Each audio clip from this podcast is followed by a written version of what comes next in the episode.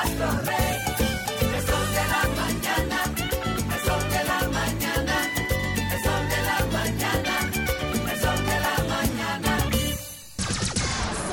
106.5. Son las 6:58 minutos. Buenos días, dominicanos, dominicanas, ciudadanos, ciudadanas del mundo. Julio Martínez Pozo. Los comentarios de los temas más importantes, el programa de mayor influencia de la radio y la televisión nacionales.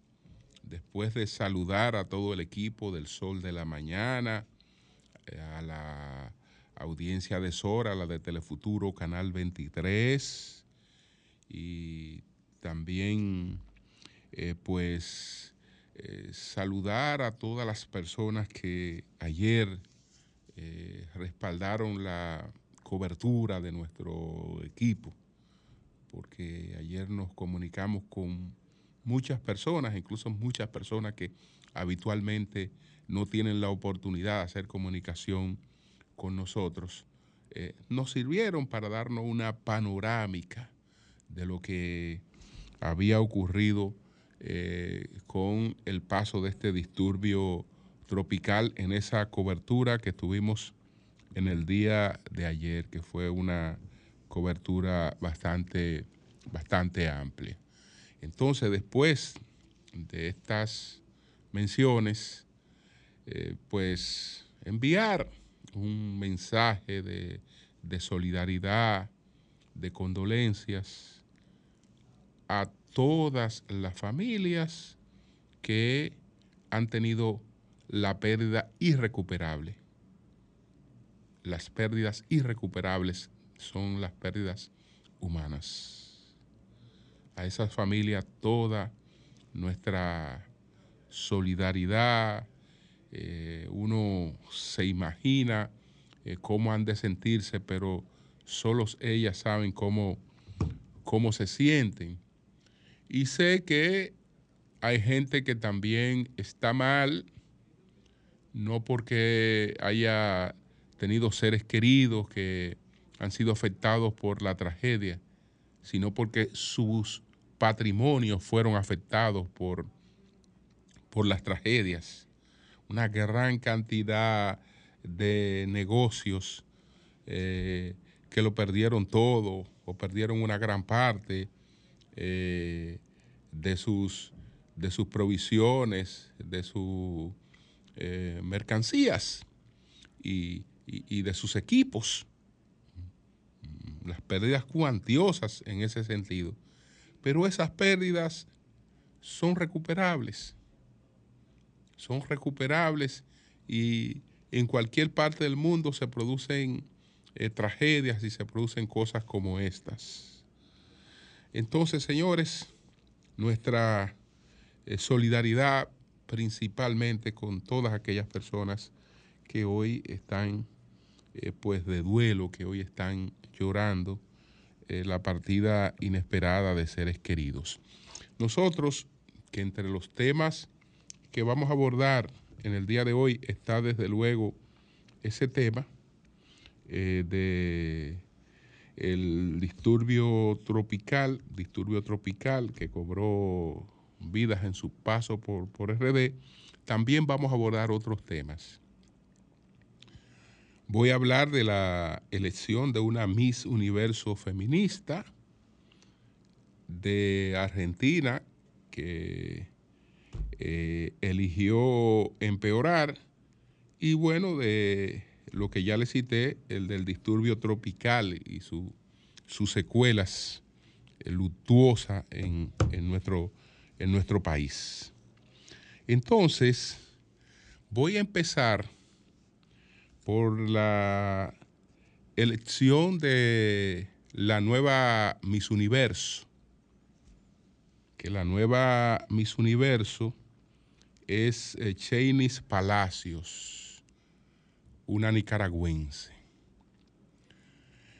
Me llamó la atención de su elección y ella, eh, pues, en varios aspectos, en varios aspectos eh, establece eh, pues una, una primacía en varios aspectos. Aunque lamento mucho que la dominicana que participó en este concurso, Mariana Downing, eh, pues no haya clasificado eh, entre las 20 eh, primeras semifinalistas, que después el grupo se va, se va reduciendo. Pero lamentablemente Mariana no llegó a estar entre, ni siquiera entre las 20. Pero bueno, ella, ella hizo su, sus mejores esfuerzos y, y gracias por querernos representar como ella trató, como ella trató de hacerlo. La escogida fue la nicaragüense, la, nicara- la nicaragüense Chainis Palacio. ¿Por qué me llama la atención su escogencia?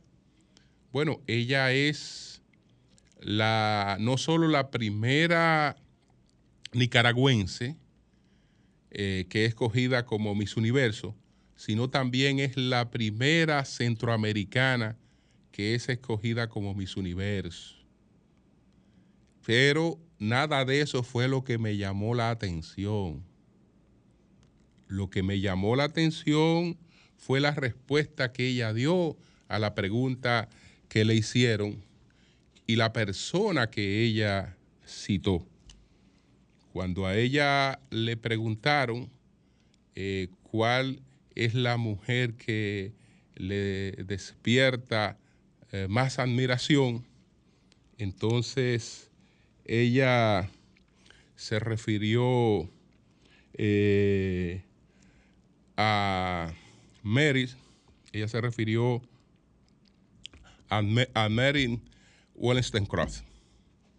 Se refirió a Mary Wollstonecraft. ¿Quién es, Mary Wollstonecraft? Mary Wollstonecraft es la madre del feminismo. Es la madre del feminismo.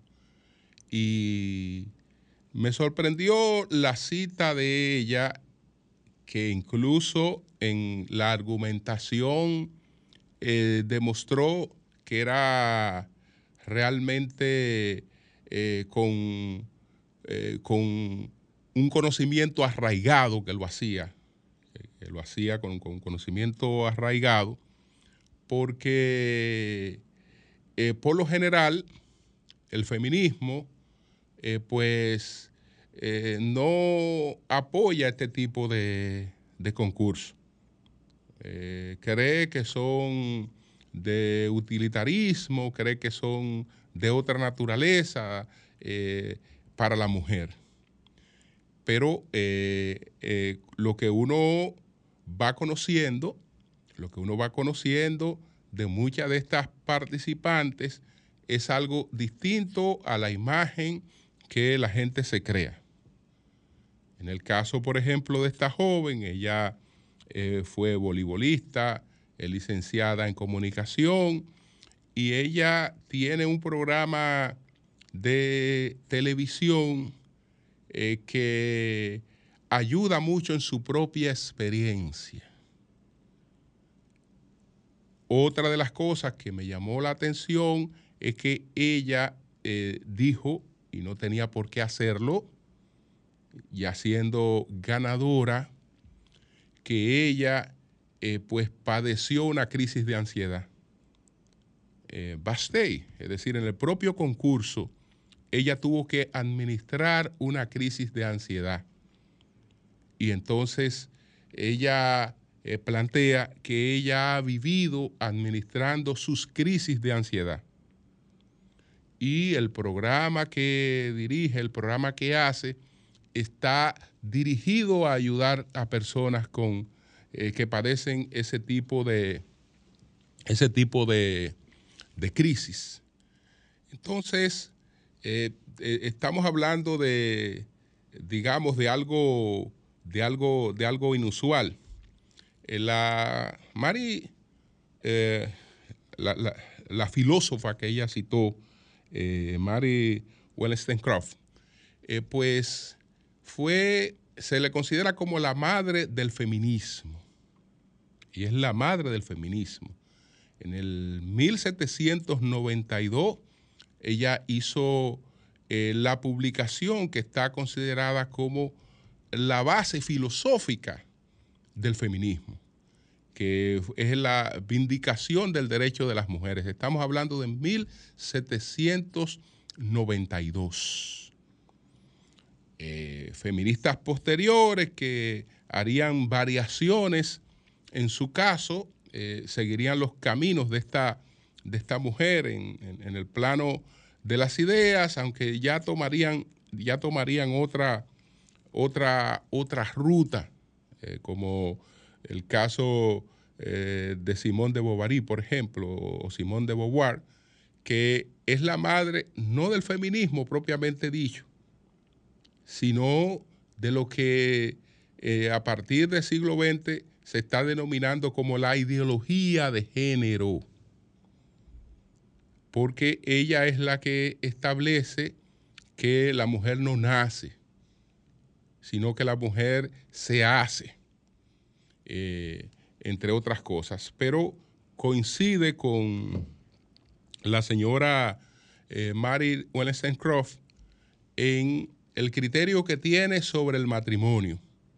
Ellas entendían que el matrimonio no era más que un contrato eh, de venta de una mujer a un hombre.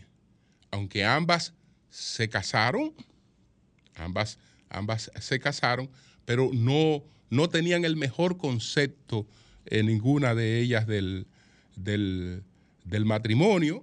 Eh, Crowe fue una de las, de las primeras mujeres eh, trabajadoras, eh, que entendía que la mujer tenía que estar ligada a la producción eh, para ir provocando los cambios que se, que se requerían.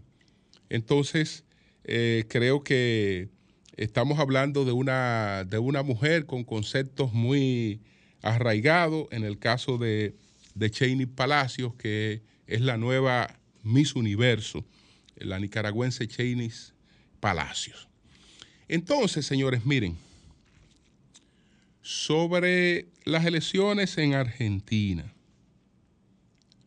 que las ganó Javier Milei. Desde luego que yo tenía la esperanza, en el hondón tenía la esperanza de que eso no ocurriera. Aunque no sé por qué tenía esa esperanza porque estoy bastante advertido desde hace tiempo de qué es lo que ocurre con estos procesos de polarización y eh, cómo eh, la creación de compartimentos eh, pues crea una situación en la gente que no llega a reflexionar mucho sobre sobre las cosas. Solo la gente eh, cree en lo que no cree. Solo cree en lo que no cree. Es decir, solo cree en lo que, en lo que está segura que se quiere llevar por delante. Pero no eh, en las consecuencias eh, que le trae lo que está apoyando al llevarse lo que cree estar por delante. Mi ley, pues, ha tenido el, éxito, el éxito del populismo, que ya sabemos que el populismo eh, no es exclusivo de una ideología, el populismo puede ser de izquierda o puede ser de derecha, puede ser de ultraderecha o puede ser de ultraizquierda, es populismo. Entonces, una de las cosas que hace el populismo es que identifica unos enemigos. Y entonces al identificar esos enemigos y al culparlo de las situaciones que vive la gente, ya después que la gente tiene identificado los supuestos enemigos, ya eh, pues se coloca en una situación totalmente de irracionalidad. Él logró que los argentinos entendieran que han perdido el cielo porque ha habido una casta que ha sido la responsable de que eso ocurriera. Y esa casta es tan amplia que incluye a empresarios, a los empresarios, pero incluye a los partidos políticos, incluye a los líderes de opinión también. Es decir, esa es, esa es la casta que ha sido la culpable. Entonces, un candidato anticasta que le va a dar a los argentinos lo que los argentinos quieren en estos momentos. Una moneda estable. Entonces yo le voy a dar una moneda estable porque la culpa de toda la crisis que ustedes están padeciendo la tiene la pérdida del valor del peso argentino que está como los famosos pesos de Lilis. Entonces, ese problema yo lo voy a quitar del medio. No tendremos una moneda devaluada. Nosotros vamos a tener el dólar como moneda. Y una serie de cosas que eh, mucha gente las compró, eh, aunque racionalmente, racionalmente es imposible haber ido a votar creyendo que esas cosas se van a materializar. Eso es imposible. Pero cuando digo que en el hondón pensaba que eso no iba a ocurrir, que tenía como esa, como esa esperanza de que eso no, no ocurriera, porque eh, ver eh, a los pueblos eh, ir, ir de mal en peor, en un descrédito total de la actividad política, realmente nos, nos afecta a todos. Yo sé que hay gente que estará alegre porque apuesta una, a una tábula rasa que traiga el caos. Que traiga el caos porque el caos, el caos entienden que trae el cambio. Y entonces que venga todo lo que representa caos porque detrás del caos vendrá el cambio.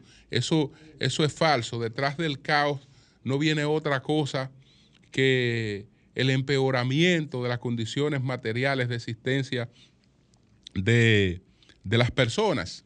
Entonces, cuando he dicho que intelectualmente estoy prevenido eh, contra, contra eso, aunque me dejo, me dejo a veces ilusionar ingenuamente eh, creyendo que la racionalidad en, ciertas circunstancias se va a imponer, lo digo porque eh, el, padre, el padre de la sociología de las masas, Gustave Le Bon, dice que desde el momento en que se en que se forma, se forma una masa, del momento en que se forman una masa, desde el momento en que forman una masa, el ignorante y el sabio se convierten en idénticamente incapaces de eh, observación. Es decir, la gente, independientemente de su, de su nivel, de su educación, en masa actúa con las mismas emotividades y no se produce, eh, es cada vez más escasa la posibilidad de un pensamiento, de un pensamiento crítico. Entonces, bueno, eh, la política ha llegado hasta el descrédito que la gente termina buscando y ha terminado llamando a uno que no crea en nada, ni siquiera en la familia y que no tenga arraigo en nada, ni siquiera un real arraigo, un real arraigo familiar. Eh, eh, un individuo, eh, pues, una antítesis en todos los sentidos de la palabra. Bueno, venga usted, venga usted y usted será el nuevo, el nuevo presidente argentino. Creo que Sergio Massa se manejó con mucha elegancia al reconocer de inmediato el triunfo de Milei antes de que se diera el boletín, el primer boletín, eh, ya Argentina no tenía ningún, ninguna duda de lo que había pasado, porque el candidato que perdió las elecciones habló antes del boletín y dijo, señores, no ha ocurrido lo que nosotros esperábamos. Acabo de llamar al señor Milei para felicitarlo como nuevo presidente electo de Argentina. Gracias a todos los que nos respaldaron. Y punto. Y ahí mismo, ahí mismo, ahí mismo, ahí mismo se cerró todo. Ahí mismo se cerró todo. Entonces, ahora ya veremos eh, cuál será la actuación de, esta, de este señor, pero eh, es la misma lecciones que vemos. Él no es un Pedro Castillo, porque mi ley tiene formación económica, etcétera, aunque fíjense por, por el camino que se fue para buscar la candidatura, el que cogieron el Pedro Castillo, el, profesor eh, prácticamente analfabeta en términos políticos, eh, que la gente lo escogió masivamente sabiendo que el tipo no iba para parte y que nada de lo que, de lo que decía tenía posibilidades de que se cumpliera. Bueno, la gente lo escogió masivamente. Entonces, así se ha escogido eh, en Argentina. Pero bueno, lo de Argentina tiene que ver con un cúmulo de frustraciones porque el argentino no se encuentra ni se va a encontrar. Señores, cuando hablamos de Argentina, estamos hablando de un país que en el primer cuarto del siglo XX, en el primer cuarto del siglo XX, Argentina estaba entre las economías más prósperas del mundo. Por ejemplo, eh, el G7, el G7, eh, si se reunía el G7, en el G7 tenía que estar obligado Argentina, porque Argentina estaba cuarta, quinta y sexta. Sexta economía del mundo. Ustedes saben en qué lugar está la sexta economía del mundo hoy. En el lugar 66 está la sexta economía del mundo. El peso argentino, el peso argentino si usted lo va a, cambiar en el mercado oficial, que nadie lo cambie en el mercado oficial, está a 350 pesos por uno, es decir, 350 pesos por uno. Pero en el mercado paralelo, que es el que usa la gente, es a mil por uno. ¿Sabe lo que es un peso a mil por uno? A mil por uno. Estamos hablando de una inflación sobre el 140%. Estamos hablando de la economía más endeudada con el Fondo Monetario Internacional. Entonces, eh, todas estas cosas, más esos procesos políticos que ha vivido Argentina después de terminada la dictadura, porque su democracia no es una democracia de tantos años. Eh, la última dictadura en Argentina terminó en el 83 después del fracaso de las Malvinas, de la guerra de las Malvinas. Es decir, que no es un país con una democracia tan dilatada y aún eh, eh, eh, ha tenido muchas dificultades. Entonces, esos fueron los resultados. La gente, por votar en contra de lo que entendía que tenía la culpa de sus males, pues ha escogido eh, lo, que no tiene, lo que no está en capacidad de darle respuesta a esos males, para verse con nuevas frustraciones, para en menos de un año estar, ya usted sabe, eh, en una situación peor que la que está ese país en estos momentos. Pero bueno, ahí le ponemos un punto a esa situación de Argentina. Y hablamos de la tragedia que hemos padecido los dominicanos con este, con este disturbio. Señores, estamos hablando, estamos hablando, lo podemos redondear porque ustedes saben que serán más de 30 muertos. de 30 muertos, porque estamos hablando de los muertos de lo claro, etcétera. Eh, aquí hay gente que no existe ni siquiera en los registros. Que no existe ni siquiera en los registros, pero estamos hablando de 30 muertos. Y por varios acontecimientos que la verdad que son acontecimientos inesperados, que eh, crea un estado de impotencia, crea un estado de, de inseguridad. Eh, porque esto que ocurrió con una con, con lo del el, el elevado de la 27 con Máximo Gómez, eh, pues en la, en la dirección, en la dirección eh, hacia, hacia el Olímpico, la verdad es que nos llena de impotencia. Nos llena absolutamente de impotencia porque eh, nadie podía esperarse una cosa como esa. Las autoridades, en principio, eh, pues han dicho lo que ocurrió. Recibimos eh, una precipitación que no la habíamos tenido jamás. La precipitación que se produjo el pasado sábado, sábado 18 en la República Dominicana. 430 milímetros en 24 horas. Habíamos tenido un acontecimiento que nos sorprendió el 4 de noviembre y había sido el mayor. Bueno, este fue eh, de 101 milímetros más que el, de, que el del 4 de noviembre. Coincidencia que ambos se han dado en el mes de, de noviembre. Y aquel dejó muertes inesperadas. Muertes inesperadas, pero en este caso, en este caso, se produjeron muertes en distintos escenarios.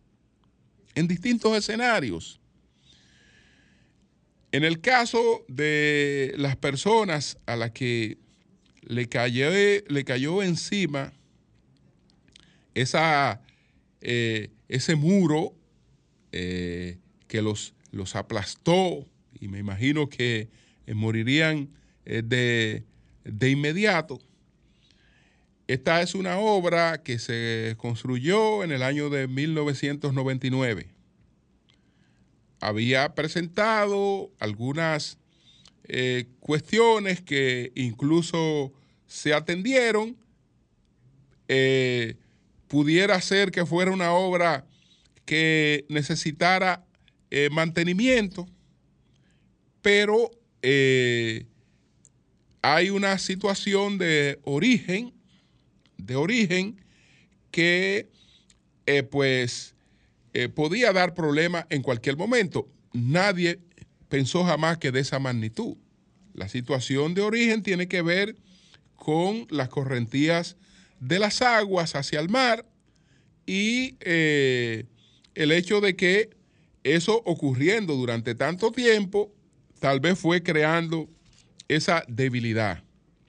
Entonces, eh, las obras que se construyeron posteriormente, hay que decirlo, las obras que se construyeron posteriormente, pues ya había un mayor cúmulo de experiencia. Y lo hizo una empresa que eh, en eso se manejó con otros criterios. Porque cuando usted pasa por los pasos a desnivel de la 27 de, de febrero, usted se encuentra con una cantidad de columnas eh, soportando entre muros y muros que ya usted se explica para qué son ya usted ahora sabe para qué, para qué son todas esas protecciones que, que, que hay entre muros en esas, en, en esas construcciones que llevó a cabo Odebrecht. Estas fueron, estas fueron obras anterior a la experiencia de, de Odebrecht en la, en la República Dominicana. Entonces, en ese caso, lo que hay es que hacer una investigación seria, seria para determinar si hay algún nivel de responsabilidad, pero una investigación seria. Responsabilidad individual, porque desde luego yo no tengo duda de que el Estado arrastra responsabilidad civil ahí. Yo no tengo duda de que entre nueve muertos, a causa de eh, una situación con eh, una infraestructura pública, yo no tengo duda de que el Estado arrastra una responsabilidad civil en ese caso.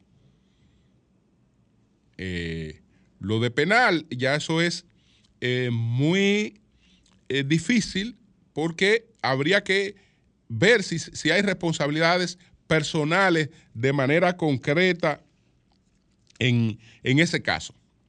La gente sugiere muchas cosas y entiende que estas tragedias se produjeron porque, entre otras cosas, no hubo una declaratoria eh, no laborable. Eso no, eso no habría limitado la ocurrencia de esas tragedias.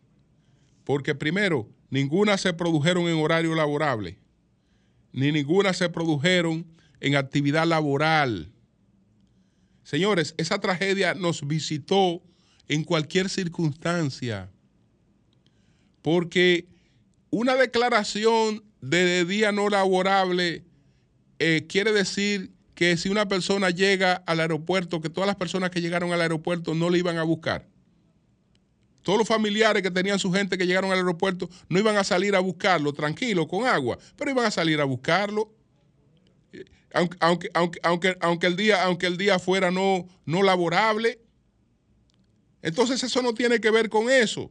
Porque, ok, si lo declaran no laborable y yo estoy con mi familia en mi casa recogido y le digo a mis muchachos, para aparte vamos a salir, porque eh, mire lo que está anunciado, etcétera, etcétera. Oh, y viene el agua y se lleva las paredes de el apartamento donde yo vivo y me ahoga con toda la familia. Eso se, eso, eso, eso se dio porque, porque el día no era, era no laborable. Eso se dio porque el día era no laborable. No. Eh, aquí se dieron cosas realmente eh, fuera, fuera absolutamente de control. Entonces, en lo, más difícil, bueno, eh, también en, en la cuestión esta de la pared, como es ser una construcción, hay que ver, hay que ver lo que, lo que, lo que, lo que ocurrió, lo que ocurrió ahí. En el otro caso, estamos hablando de una persona que tal vez había cruzado por ese lugar varias veces lloviendo y entendió que podía seguirlo haciendo y, las aguas se lo llevaron. Pero como, como, vemos, las muertes fueron en distintas circunstancias. En distintas circunstancias. No importa que usted estuviera en la calle o que usted estuviera en su casa o que usted estuviera transitando. Porque eh, mucha gente se ahogaron en, su, en sus casas. En sus propias casas se, se ahogaron. Entonces, vamos a esperar una evaluación seria y una investigación seria de estas cosas para que se establezcan las responsabilidades. Cambio y fuera.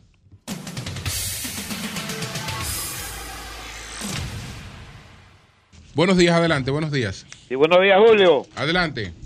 Julio, Josecito de los Praditos. Adelante. Julio, eh, eh, uno comienza a, darle lo bueno, eh, darle a, la, política. En la cuestión de, Javier, viene siendo lo mismo de, de Luis Abinader, que es donde yo veo aquí los regidores como la doctora Mireya Mazara, que viene trabajando hace mucho tiempo, José Caraballo, que viene trabajando y viene haciendo un trabajo eh, con mucho éxito. Eh, por eso es que Luis Abinader yo considero que va a ser el ganador en primera vuelta en, en el 2024. Pasen buenos días. Bien, bien. Buenos días, adelante. Buenos días. Sí, Julio. Sí, adelante. Sí, mira, con eso que tú dijiste está muy claro. Mira, Julio, y quizá yo no soy el mejor experto. Yo recuerdo lo que pasaba en la carretera de la, eh, Casavito con Tanza. Odebrecht tuvo que agarrar y hacer uno, uno vaciado de hormigón y armado. Yo no, no soy ingeniero, Julio, yo lo que soy odontólogo, pero yo te digo a ti que ese chapapote que pusieron ahí en esa pared de arcilla de la 27, eso no era lo que iba ahí. Ahí hay un bicho de construcción inicial, además no tiene los, los filtrantes de, de, de botar la presión del agua. Ahí tienen que buscar los ingenieros que trabajaron ahí y jalarlo. Y ahora tú, tú quieres ver si eso está bien o está mal. Comprueba con las, con las otras paredes que nada más tienen hormigón para que tú veas que se van a despegar todas. Muchas Bien, gracias. gracias a ti. Buenos días, adelante. Buenos días, Julio Martínez Pozo. Buenos días a todo el equipo de Sol de la Mañana, Julio. Adelante. También yo quiero hacer un llamado a la ciudadanía.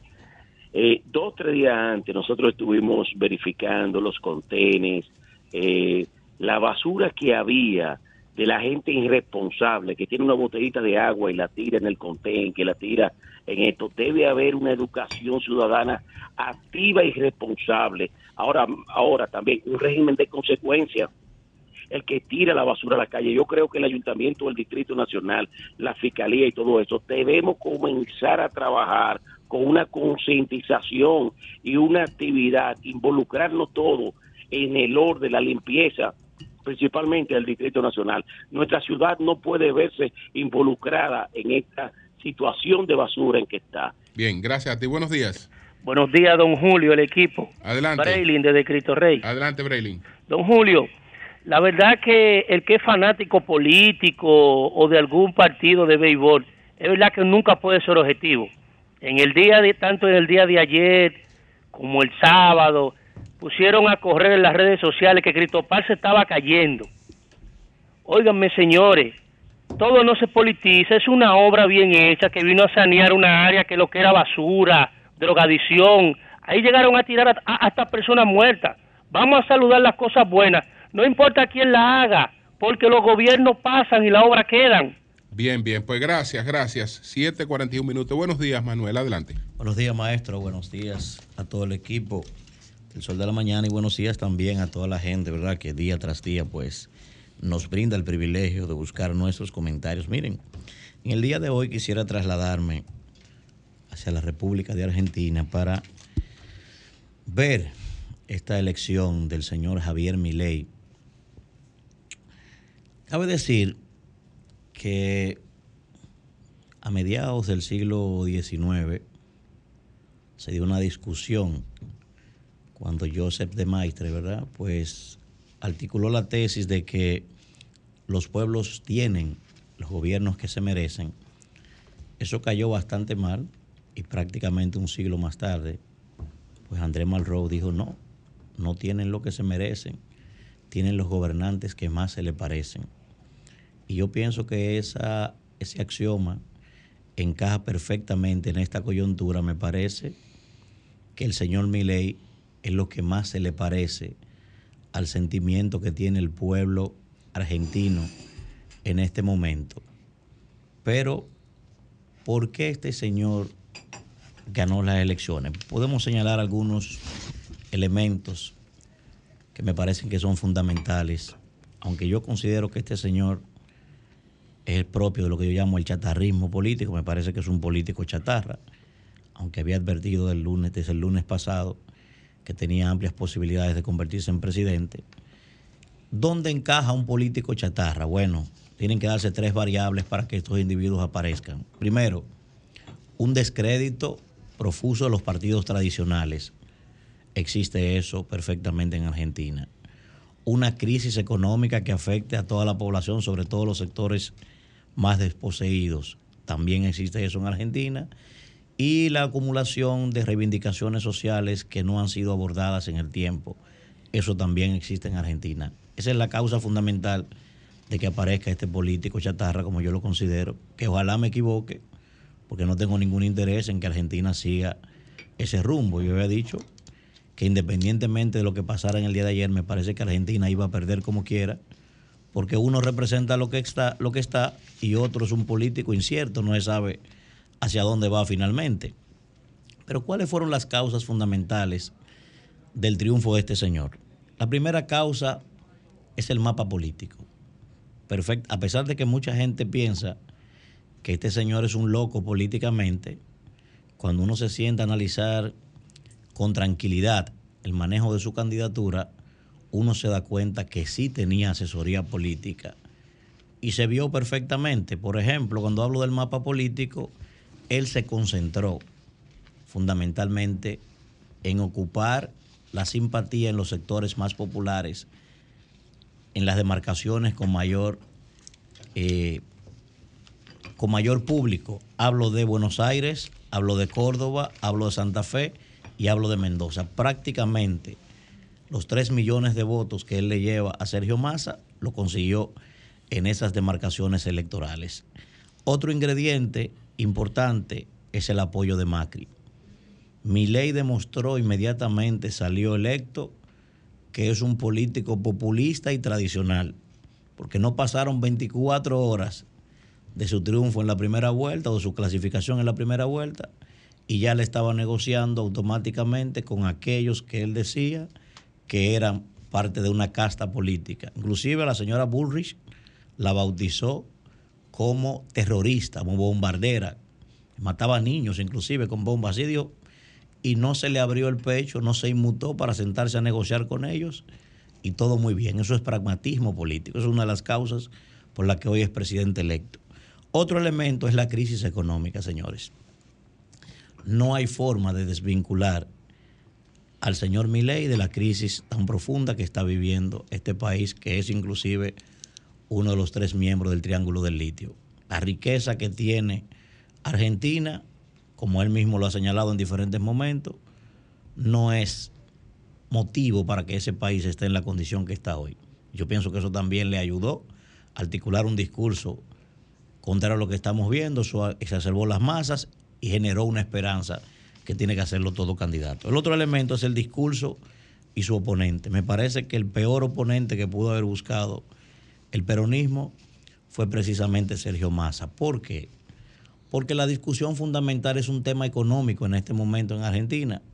Y Sergio Massa es la cara visible de esa crisis. Es el ministro de Economía. Entonces, es muy difícil el poder ser disruptivo, poder contradecir su propia política económica. Lo intentó, pero no pudo. Entonces, ese discurso disruptivo, ese discurso, eh, inclusive muchas veces cayendo en la besanía, logró conectar con las masas, sobre todo las capas bajas y las capas, y las capas medias. Ahí se ve perfectamente, inclusive la juventud fue la que le dio el triunfo a Milei. Tenía esa posibilidad, porque el que está afuera puede generar esperanza. Ahora, el que está adentro y además de eso dirige la cartera, que es la que está siendo más cuestionada, le es muy difícil lograr hacer empatía afectiva y cognitiva con el electorado. Por eso mi ley sacó provecho en ese discurso. El otro elemento es la división y el descrédito del peronismo. Hay una animadversión en Argentina en este momento contra ese partido. Son inclusive vistos como causantes o parte importante de la desgracia de ese país en este momento. Y cuando hablo de división, no se le vio, por ejemplo, a la señora Cristina Fernández en ningún momento en la campaña no se le vio. Pero además, ella ha sido la principal oponente del gobierno, siendo vicepresidenta de la República, sobre todo crítica de la política económica. Entonces, un partido dividido es muy poco lo que puede hacer, pero además eso impidió que ese partido, que todo el mundo en el gobierno tiene un valor electoral, con el descrédito que tiene, pudiera articular ese valor electoral en beneficio de Sergio Massa. Y otro ingrediente, aunque no tiene rigor científico, es el tema de la tendencia. Hay una tendencia regional en este momento porque la crisis es global a que los partidos de gobierno están perdiendo las elecciones en todo el mundo. Solamente creo que Paraguay se ha salvado de esa tendencia. Entonces también eso... Bueno, del 2018 hasta esta fecha, Manuel, ya que lo, lo citas, de 20, de 20 certámenes electorales, 19 los ha ganado la oposición y solo uno lo ha ganado el gobierno, Así que es. fue en Paraguay en este año 2023. Así es. Entonces, creo que estas y otros elementos, ¿verdad?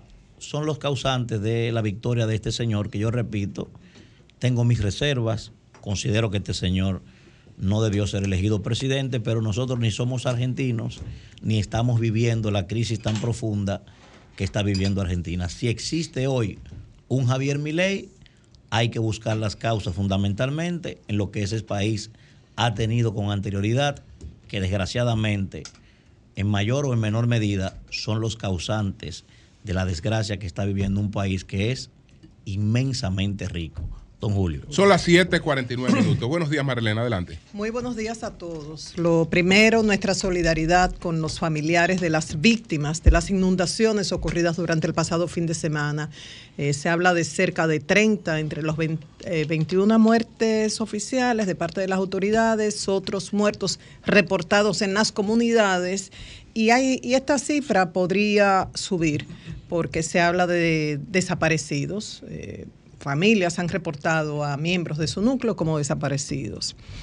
Nuestra solidaridad también con personas que lo han perdido todo, lo que tenían en sus casas, en sus negocios, sus vehículos y aparte de los programas de asistencia que ha determinado y anunciado el gobierno, yo creo que es un deber de cada uno de nosotros de dar la mano en la medida que podamos a alguien cercano que esté en estas circunstancias.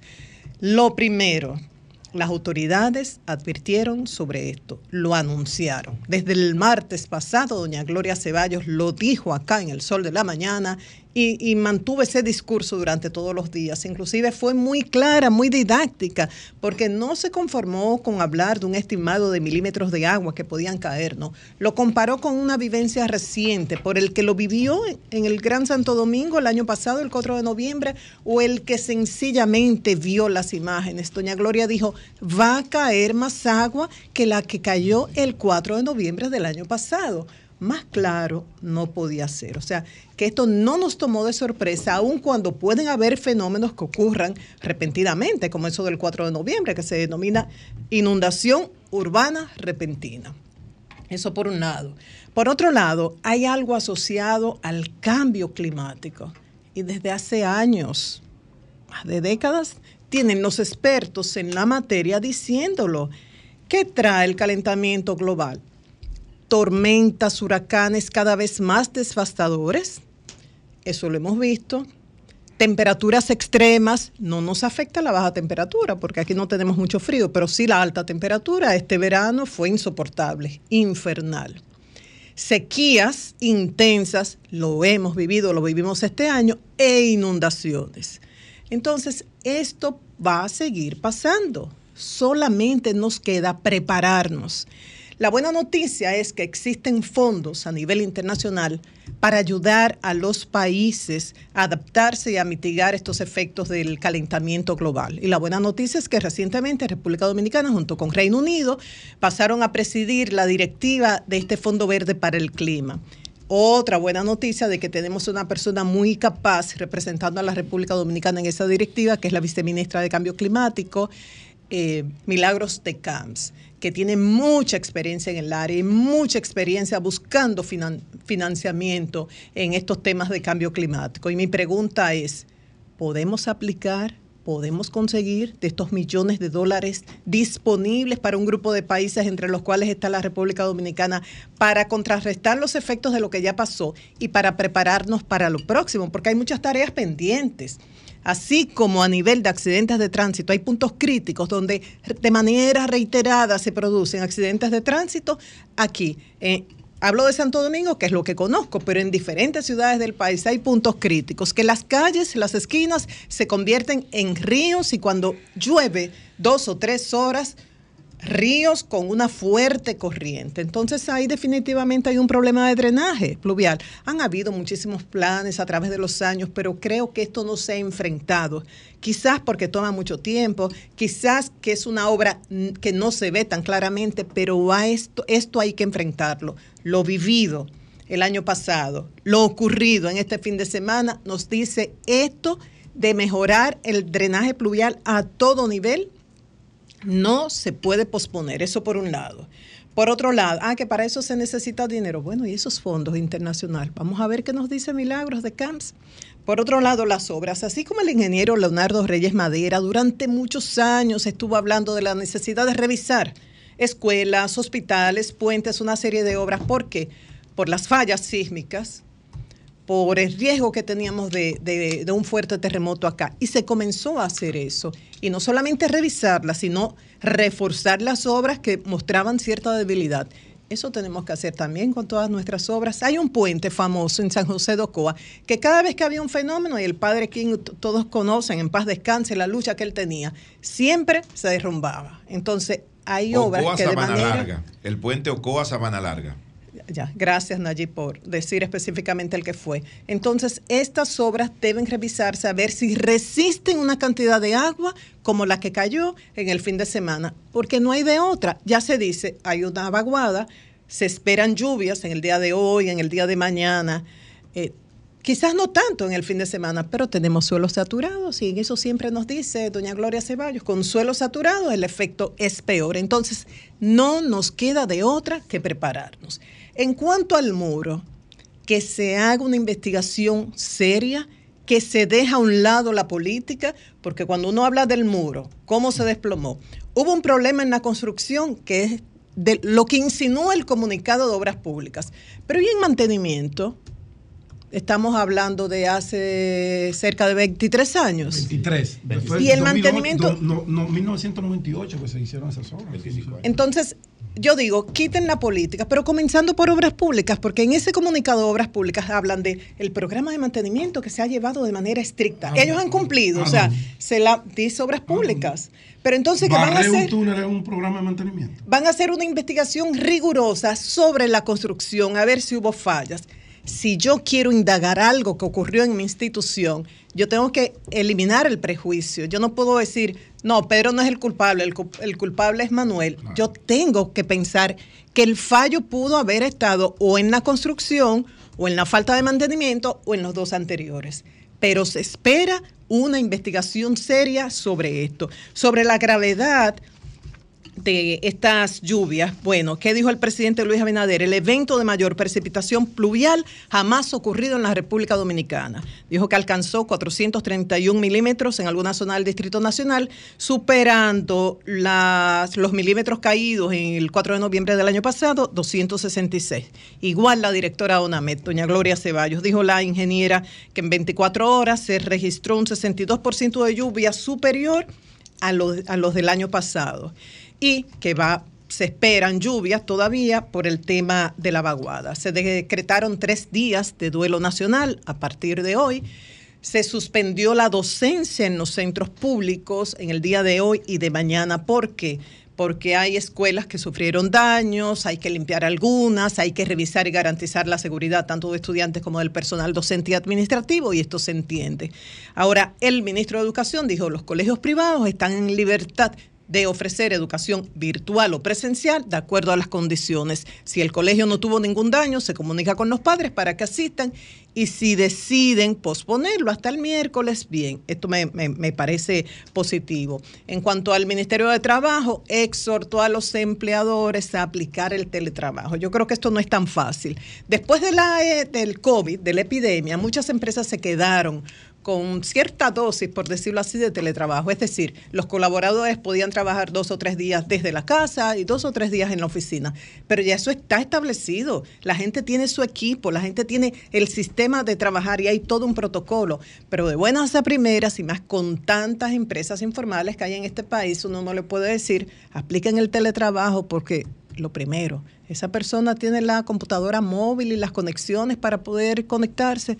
Creo que no, o sea que no, no es tan fácil. Pasando a otra información, bueno, finalmente el viernes admitió el Ministerio de Salud Pública los casos de cólera que vino denunciando Nayib desde hace tiempo, 16 positivos al cólera, 14 haitianos y 2 dominicanos. Un tema preocupante que ellos hablan de comorbilidades, es decir, que estas personas que murieron de cólera tenían también o hipertensión, diabetes, hepatitis C, neumonía, insuficiencia renal crónica y VIH. eso podría hacer pensar que si usted no tiene una de estas condiciones, quizás no muera de cólera. Y lo que hemos escuchado, Nayib, tú me corriges, que ya eres experto en cólera, a los médicos, de que un cólera no tratado a tiempo deshidrata y provoca muerte. ¿Ah? En horas. En horas. Entonces, Es no se necesita tener una condición de esa para poder morir. Y, y antes de terminar, un dato muy importante que ofreció el doctor Nelson Rodríguez Monegro, exdirector del Servicio Nacional de Salud el viernes pasado, que debo recordar que es un hombre que se ha caracterizado por ser responsable siempre, no ahora que no está en el gobierno, solamente hay, y si ustedes no la- no lo han visto, léanla, que eso lo googlean y lo encuentran, aquella carta de renuncia que presentó. Es un hombre que se caracteriza por la responsabilidad. Y cuando yo le decía, pero ¿cuál es el interés de ocultar la información? Mencionó la parte del turismo. Y es verdad. Él lo dice como exfuncionario y yo lo puedo decir como periodista porque en muchas ocasiones buscando informaciones de aviación o de medio ambiente o del área de la salud, hay un cuidado con eso que nos afecta como destino turístico. Y hay que pensar en los dos mercados. Un mercado internacional al cual hay que decirle, tenemos esta situación de cólera, pero está controlado, no hay riesgo. Pero al mercado local hay que decirle, sí hay cólera y usted debe tener cuidado y no puede tomar agua y tiene que evitar, y, y los médicos necesitan este protocolo. Entonces, ojo con eso, de no informar a la población en el país para no afectar a la República Dominicana como destino turístico. Y finalmente fue localizado, qué bueno, el coronel Peralta Pilarte de Politur. Él junto, había un guía de nacionalidad haitiana y un raso, también fueron tres, que fueron a socorrer junto a todo un equipo a los cinco bomberos españoles que se habían extraviado en una loma de la Ciénaga de Barahona. Eso fue hace como dos o tres días, fueron rescatados el sábado, pero el coronel eh, Peralta, Pilarte, no había sido localizado. Ya ayer fue localizado, fue llevado a un centro médico, hablé con alguien de la defensa civil y me dijo ya todo está bajo control. Gracias a Dios, Julio. Bien, señores, antes de la pausa, informar que estamos tratando de hacer comunicación con el ingeniero de línea Ascensión. Me dijeron que tempranito él viajaba a San José de Ocoa. eh, Camionazo a Ocoa. exactamente, pero pe- esperamos que haga alguna paradita, alguna paradita y se coloque en un lugar donde pueda conversar con nosotros o cuando llegue eh, pues a uno de estos pueblos, pues inmediatamente pues pueda, pueda conversar con nosotros. Queremos conversar con el ingeniero de línea Ascensión, el ministro de Obras Públicas y Comunicaciones. Cambio y fuera. Sol 106.5. 8, 7 minutos. Buenos días, allí Adelante. Gracias, don Julio Martínez Pozo.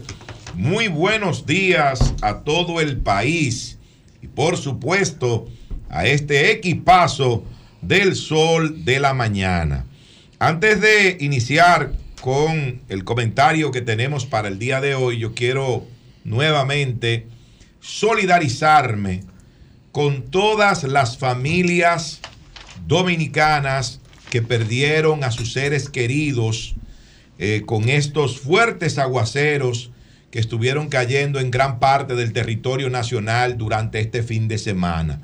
Desde aquí nuestra solidaridad para ellos y en segundo lugar, y digo en segundo lugar, para los que sufrieron daños materiales, porque los daños materiales se pueden recuperar. Ahora, la vida de una persona eh, que se nos va, eh, no, no, no vuelve, no podemos recuperarla, no hay forma. Esa es una pérdida irreparable eh, y que llena de dolor y de sufrimiento a las familias dominicanas.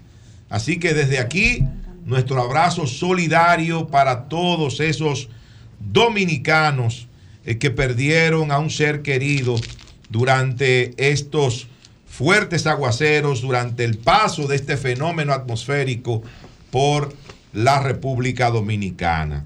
Señores, en momentos como este, y sobre todo a propósito del derrumbe de los muros en el paso a desnivel de la avenida 27 de febrero con Máximo Gómez, es que uno quisiera que en el país tuviéramos 10 líneas del metro más, 10 más, 10 líneas más del metro, 10 líneas más del teleférico. ¿Por qué?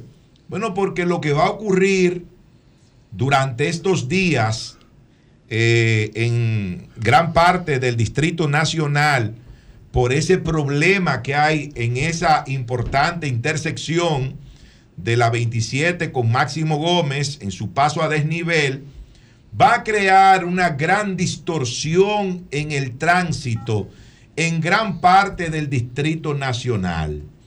Si eh, tuviéramos la cantidad de líneas del metro que se proyectaron en un momento y que realmente se necesitan eh, en el Gran Santo Domingo, bueno, tal vez eh, no estuviéramos tan preocupados con lo que va a ocurrir durante los próximos días con el tránsito, que de por sí, teniendo aún esa solución, esa, esa solución operando y funcionando, ese paso a desnivel, el tránsito aquí es caótico.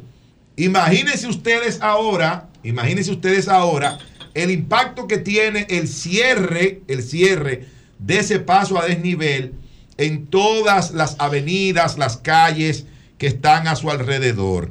Por eso el presidente de la República hablaba en el fin de semana de extender los horarios del metro, extender los horarios del teleférico.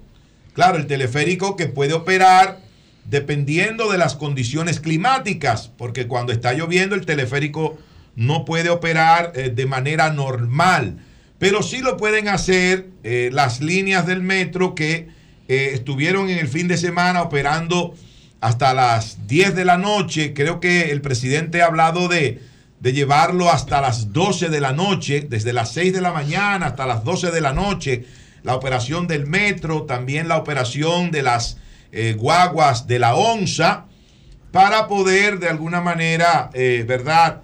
Eh, enfrentar esta situación, haciendo que la gente pueda tener a su disposición un transporte colectivo que sea rápido, ¿verdad? Y eficaz como eh, el metro de Santo Domingo. Así que vamos a esperar, eh, la, la OPRED garantiza que eh, se van a poder brindar estos servicios a la, a la ciudadanía, garantiza el servicio de manera permanente, por eso eh, están ahora con su, ¿cómo se llama eso? El comité que se crea para esto siempre. Emergencia. Eh, Comité de exacto. emergencia. Un comité de emergencia, un comité eh, de riesgos de la OPRED para poder garantizar el servicio a la ciudadanía. Señores, el cólera, el cólera. En Barahona, hace varias semanas, que la comunidad está siendo afectada por un brote diarreico agudo, como le llamaron las autoridades de salud pública. Y durante varios días, más de una semana, las autoridades de salud estuvieron negando la existencia de ese brote de cólera en Ciénaga de Barahona. Que no, que no se trataba de eso, que no es cólera, que eso era amebiasis, que eso era Echerichia colis, lo que había allí, que son parásitos que se tratan de otra manera. Por ejemplo, la ameba se trata con un medicamento que es bastante conocido, que es el metronidazol, que es un antiparasitario. Pero el tema del cólera es diferente. El cólera es una bacteria. Vibrio cholerae es una bacteria. Y una bacteria no se trata con un antiparasitario. El metronidazol no le hace nada al cólera. Entonces, si usted trata a una gente que tiene cólera como si, como si tuviera ameba, sencillamente usted no está haciendo nada y la salud de esa persona va desmejorando con el paso de las horas. Porque lo que necesita es un antibiótico. La doxiciclina, que es la que se utiliza para eh, ese tipo de enfermedades. El día 15 de noviembre, que eso fue el miércoles pasado, ¿verdad? Miércoles pasado, si mal no recuerdo. El gobierno y el Ministerio de Salud Pública ese día miércoles negaron rotundamente la existencia de cólera en Barahona. Totalmente. Dijeron que eso no era así. Y reiteraron nuevamente que se trataba de ameba. Oh, tres días después, el 18 de noviembre, Salud Pública admite, admite que en Barahona hay un brote de cólera, que en Ciénaga hay un brote de cólera y da unos números que no son convincentes. Habla de 16 personas que dieron eh, positivo a cólera y dice, y dice que 14 eran haitianos y 2 eran dominicanos. Como queriendo decir, de alguna manera, que el cólera es una enfermedad de los haitianos. Sí, 14 haitianos y 2 dominicanos. Pues no, no, no es así. No es así. Porque al día de ayer, al día de ayer, en Ciénaga de Barahona, oigan esto, señores, que es una población pequeña, es una población pequeña, han muerto 20 personas por cólera. 20 personas por cólera han muerto y 18 de ellas son dominicanos y dos de nacionalidad haitiana. Pero además de eso, hay decenas de personas que están enfermas de cólera, que en este momento están recibiendo tratamiento, que en este momento muchos de ellos están ingresados en clínicas y hospitales por eh, la gravedad de la enfermedad que están enfrentando. Sin embargo, ahora hay todo un despliegue del Ministerio de Salud Pública para Barahona. Ahora ellos están vacunando. Ahora ellos están repartiendo kits de cloro a la población. Ahora le están diciendo a la población que tenga mucho cuidado con el agua que consume, que tiene que ser agua potable. Ah, pero ustedes están haciendo esto ahora. Dos semanas y varios días después. Si ustedes hubieran hecho eso desde el principio, desde que se dio la voz de alerta, de que se trataban de casos de cólera, ¿cuántas personas de esas 20 que murieron se pudieron salvar? Si hubieran recibido el tratamiento adecuado a tiempo, si no se les hubiera tratado como que tenían ameba cuando lo que tenían era cólera. Porque había una resistencia del ministerio y del ministro Daniel Rivera a reconocer, a reconocer de que ese brote que todavía está presente en Ciénaga de Barahona es un brote de cólera. Ah, que le hace daño al turismo. Oh, y yo pregunto lo siguiente.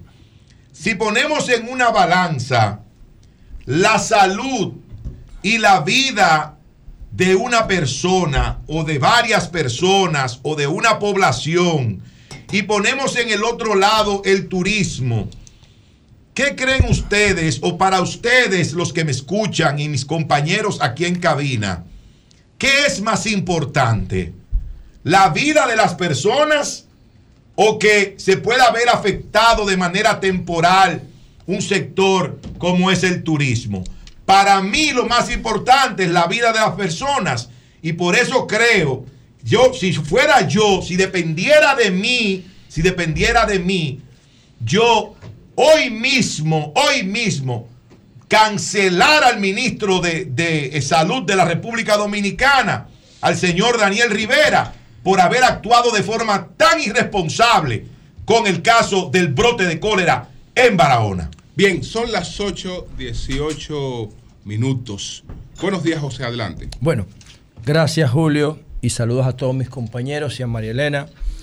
Ah, los lunes yo acostumbro a hablar de alimentación, pero la alimentación con base científica no, no cabe en, una, en, un, en, una, en un entorno de crisis como el que nosotros estamos viviendo ahora por el tema de esta lluvia que cayeron de manera muy irregular y accidentada. Yo tengo dos aplicaciones de clima por el proyecto que estoy llevando a cabo.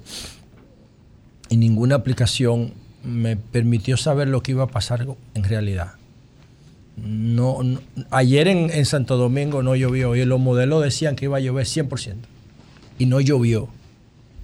Es una vaina y uno sabe que eso se calibra y que tienen que coincidir un paquete de cosas y que son pronósticos. Y hoy debía estar lloviendo aquí y no está lloviendo. Pero el sábado no debió caer la cantidad de lluvia que cayó. Y eso es una vaina que realmente para una persona que trata de planificarse, una institución, una familia, una comunidad, cualquier cosa, es muy difícil. Lo importante es siempre prevenir y, y preparar el peor escenario, que fue lo que yo hice con mi proyecto de tilapia. Y no se me murió una sola, ni se desbordó, ni nada. Yo tengo desde la tormenta Franklin trabajando un plan de prevención de inundaciones. Y no se murió una sola. Bueno, sí tuve que coger lucha, pero todo salió bien. Entonces, yo quiero tomar eh, cinco minutos para analizar esto, y, o seis o siete, y tres minutos para mi ley, porque pienso que después de Donald Trump, en América no se había producido un fenómeno político electoral de esta naturaleza, y en América Latina desde Hugo Chávez no se producía un fenómeno tipo Javier Milei. ¿Qué impacto va a tener esto para América Latina y para los argentinos? Bueno, primero empezar con el tema de la tragedia. Bueno, la tragedia, dice el Comité de Operaciones de Emergencia que fallecieron 21 personas. Aquí están los nombres, que por- obviamente no voy a leer, no tiene sentido eso. Pero dice Diario Libre que no, que son 29.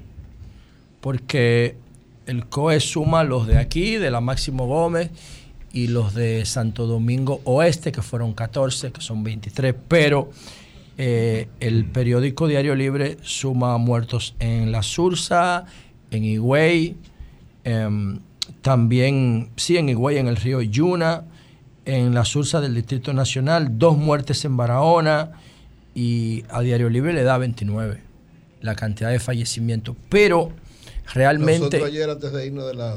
la- que aprovecho para yo le daba seguimiento al programa especial, ¿no? 26 quedamos reportados en ese momento. pero aquí hay ya ellos tienen 29 aquí bueno pudieran ser más eventualmente a mí eso yo lo veo con ciertos niveles de normalidad porque de hecho cuando vino la tormenta Franklin yo decía que nos había tratado súper bien porque yo viví las tormentas Olga y Noé y entonces Noé fueron 116 personas que murieron 116 personas con 64 mil evacuaciones y Olga dejó 14 muertos y 34 mil 900 eh, desplazados. O sea, eso yo lo viví, lo vivimos todos nosotros en el 2008, también para esta época de fines del año y en una coyuntura de reelección.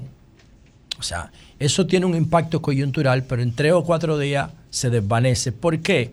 Porque al final es muy difícil tú echarle la culpa a alguien. Es, impo- es imposible evitar esto por la, coyuntura electoral que estamos viviendo. Pero ¿cómo tú le echas la culpa a alguien que colapse una obra que tiene 23 años dando servicio? 22, 21, qué sé yo. ¿Cómo tú le echas la culpa? Además, las losas que se despegaron no son estructurales. De hecho, yo quisiera que algún, eh, que algún eh, ingeniero estructuralista nos llamara, porque yo paso por ahí todos los días. De hecho, yo, yo pude haber sido una de esas víctimas de los nueve que fallecieron ahí, porque esa es mi ruta para ir a Boca Chica diario. Incluso yo me desvié de esa ruta por el tema del tránsito dos veces ayer y antes de ayer. Entonces, es porque güey nada más te ofrece eso para llegar a donde yo voy. No tiene sentido coger ni por la 17 ni por el puente flotante. Entonces, yo pude haber sido perfectamente una de esas víctimas. Ahora, ¿por qué ponen losas de esa naturaleza en los costados del, del túnel? ¿Qué rol jugaban ahí? Julio daba un argumento muy fuerte esta mañana de que las lluvias corren por gravedad hacia el sur, porque nosotros tenemos tres terrazas, tres escalas, eh, en el- desde la 27 hasta el malecón. Y esa es la primera. Todas las lluvias que vienen de la parte norte de Santo Domingo corren por default hacia el mar. Por eso ustedes ven que en principio se inunda la ciudad, el distrito, y luego se seca de una vez. Porque por naturaleza las aguas corren. 20 años corriéndole agua a esas losas ahí, las fueron debilitando, pero no son estructurales. ¿Qué yo quiero decir? Que el- ha seguido funcionando, ¿verdad? El, el, el, El desnivel. El- sí, ha seguido funcionando. Claro. Porque no son estructurales. Yo me paré ayer, sí, frente al, al- a donde se desplomó la losa. Y, la- y las, y las máquinas de obra pública estaban terminando de quitarla que no se cayó. ¿Qué significa eso? Que no son estructurales. Y si no son estructurales, ¿por qué tú pones una losa tan pesada ahí? ¿Por qué no pusiste cerámica de, de piezas pequeñas que se podía despegar una, dos, tres, romper un cristal? De hecho, cuando yo vi que una losa lateral se había caído encima de los vehículos, yo dije, bueno, eso no tiene capacidad de aplastarlo. Porque yo no sabía que ahí habían puesto una losa de esa naturaleza. ¿Qué rol juega esa vaina ahí? Apuesto que no lo van a poner ahora más. Ahí tenían que poner una estructura resistente si era que ayudara a que el agua corriera y de piezas diminutas que se despegaran por parte, por Dios. No hacía la función No juega ni para de mí. contención. Para mí, bueno, pero no eso. No eso, tú tienes que hacer que el agua corra. Tú no puedes. de la tierra no tiene sentido esa losa ahí. ¿Por qué yo digo que no tiene sentido? La quitaron y está funcionando. O sea, después que se cayó eso, está funcionando la estructura. Si hubiese jugado un rol estructural, no estuviera funcionando el puente. Mira la parte de abajo, José. No, no, es que un no, es muro que- de tierra que si no hubiese tenido. si No, no, abajo yo lo entiendo. Ese muro de contención, No. esa tierra te debilita la estructura de arriba. abajo yo lo entiendo. Donde yo no lo entiendo es ahí arriba. Porque, repito. Porque, porque es un muro que amarraba de abajo hasta arriba. ¿Y por qué sigue funcionando Eso el puente? ¿Y por qué sigue funcionando el puente? Porque tiene unas No, el vigas, puente- una el puente no está Entonces, conectado, el- perdón. no, no, no, yo no estoy hablando de eso. Yo estoy hablando del paso a desnivel, donde se cae la losa. O sea, yo estoy hablando del paso a desnivel donde se cae la losa. Si la losa fuera estructural, no estuviera funcionando. Eso es lo que a mí me dice la lógica. Lo único que ahí se hizo un corte y para tú evitar que ese corte se derrumbe, con el paso de los vehículos se le colocan esas piezas. Bueno, entonces, pero lo que yo estoy diciendo es lo siguiente. Si, la, hicieron eso saben si la pieza fuera estructural, ¿por qué sigue funcionando el desnivel? Digo yo. Ahora, tú le podías poner piezas resistentes ahí, pero no pesadas, que son cosas distintas. Piezas resistentes que jugaran el rol, que ustedes dicen que eso va a jugar, que yo no lo veo. Y me paré ahí y vi a la retroexcavadora quitando la parte que no se cayó. Y el puente está funcionando, el desnivel. Lo que significa que esas piezas no eran fundamentales. Otra cosa, son piezas laterales. Si no juegan un rol estructural, tú no le vas a dar mantenimiento. Porque no juegan un rol estructural. Ahora, eso sí que yo vi que Acento publicó un tuit de alguien que dijo que ahí se estaba filtrando agua. eh, hace como un mes. Ultrecho, ¿no fue? Fue Ultrecho y otro más. Varias gente Bueno, publicaba. No, pero el mismo bueno. día, el mismo día, el mismo sábado, más temprano, pasó una persona y grabó, grabó, saliendo No, y si agua por mismo debajo. día lo que había, que riesgo, suspender. Pero, pero bueno, ah, lo que yo quería decir es con relación a la tragedia, ese punto, porque los demás fallecimientos son normales en un país que no, que no, no hace caso a las cosas hasta que la ve porque tiene un quinto grado de primaria y porque no puede ver más allá de donde ven sus ojos. Y entiende que es lo que pasó en Fula. Lo que pasó en Fula. Al otro día después de la tragedia de Fula, se estaba bañando la gente. Tenían Messi Eso es una vaina que, que tú dices. La pero esa tragedia, esa tragedia de las la autoridades no insisten esa tragedia de la Gómez, establecer sanciones. esa tragedia de la Gómez con 27 duele. Por- duele, no solamente por la muchacha embarazada, por el padre con José, su hija, disculpa. por la actriz, por todo. Duele esa José, tragedia. hermano. Coño, porque Yo creo que cada vez que se anuncia un fenómeno de esta naturaleza, esos túneles deben cerrarse. Bueno, es Por que, nunca- es que tú, es que oye lo que Se tú dices. caer, pero... pero- no, es que nunca había pasado. Nunca. No, a partir de en veinte y no pico puedo- de años. ¿Cómo tú juzgas a una No, obra? es como el puente no, no, no. flotante. Yo digo el puente flotante, vamos a hacerle un José, homenaje. Recuerdo una desgracia frente al Huacalito. ¿Te acuerdas? Sí, pero es que eso no venían y no, se no, eso- metieron sí, pero es en que el es otra cosa. se ahogaron Sí, en no, no, no, eso- eso es otra cosa. En la Cierra Plaza de la No, Bandera, no, no. En la Plaza de la Bandera eso es igual. No, no, no. El, de- el- el que tú dices de la El de la Duarte, 27, la que yo lo 27, leía, que yo lo leí ayer, Claro. eso era antes. Cuando no 27. había elevado. Pero, pero ya tenemos O sea, un, un- un ejemplo. Pero ese fue, no, Tomando eso fue, eso fue que el puente se llenó de agua. Claro, el, el- el el- paso- el paso nivel. Pero eso no existe. Eso, eso fue sustituido por esta infraestructura del corredor Duarte. Eso no existe. Estos son unas obras maravillosas que han cambiado el perfil de la ciudad. Tienen 20 años dando servicio. Hubo una eventualidad. Coño, ya, sigamos adelante. Vamos a solidarizarnos todos con las víctimas, con sus familiares. y a recuperar el país, como lo hizo Lionel en el, 2000 en el 2008.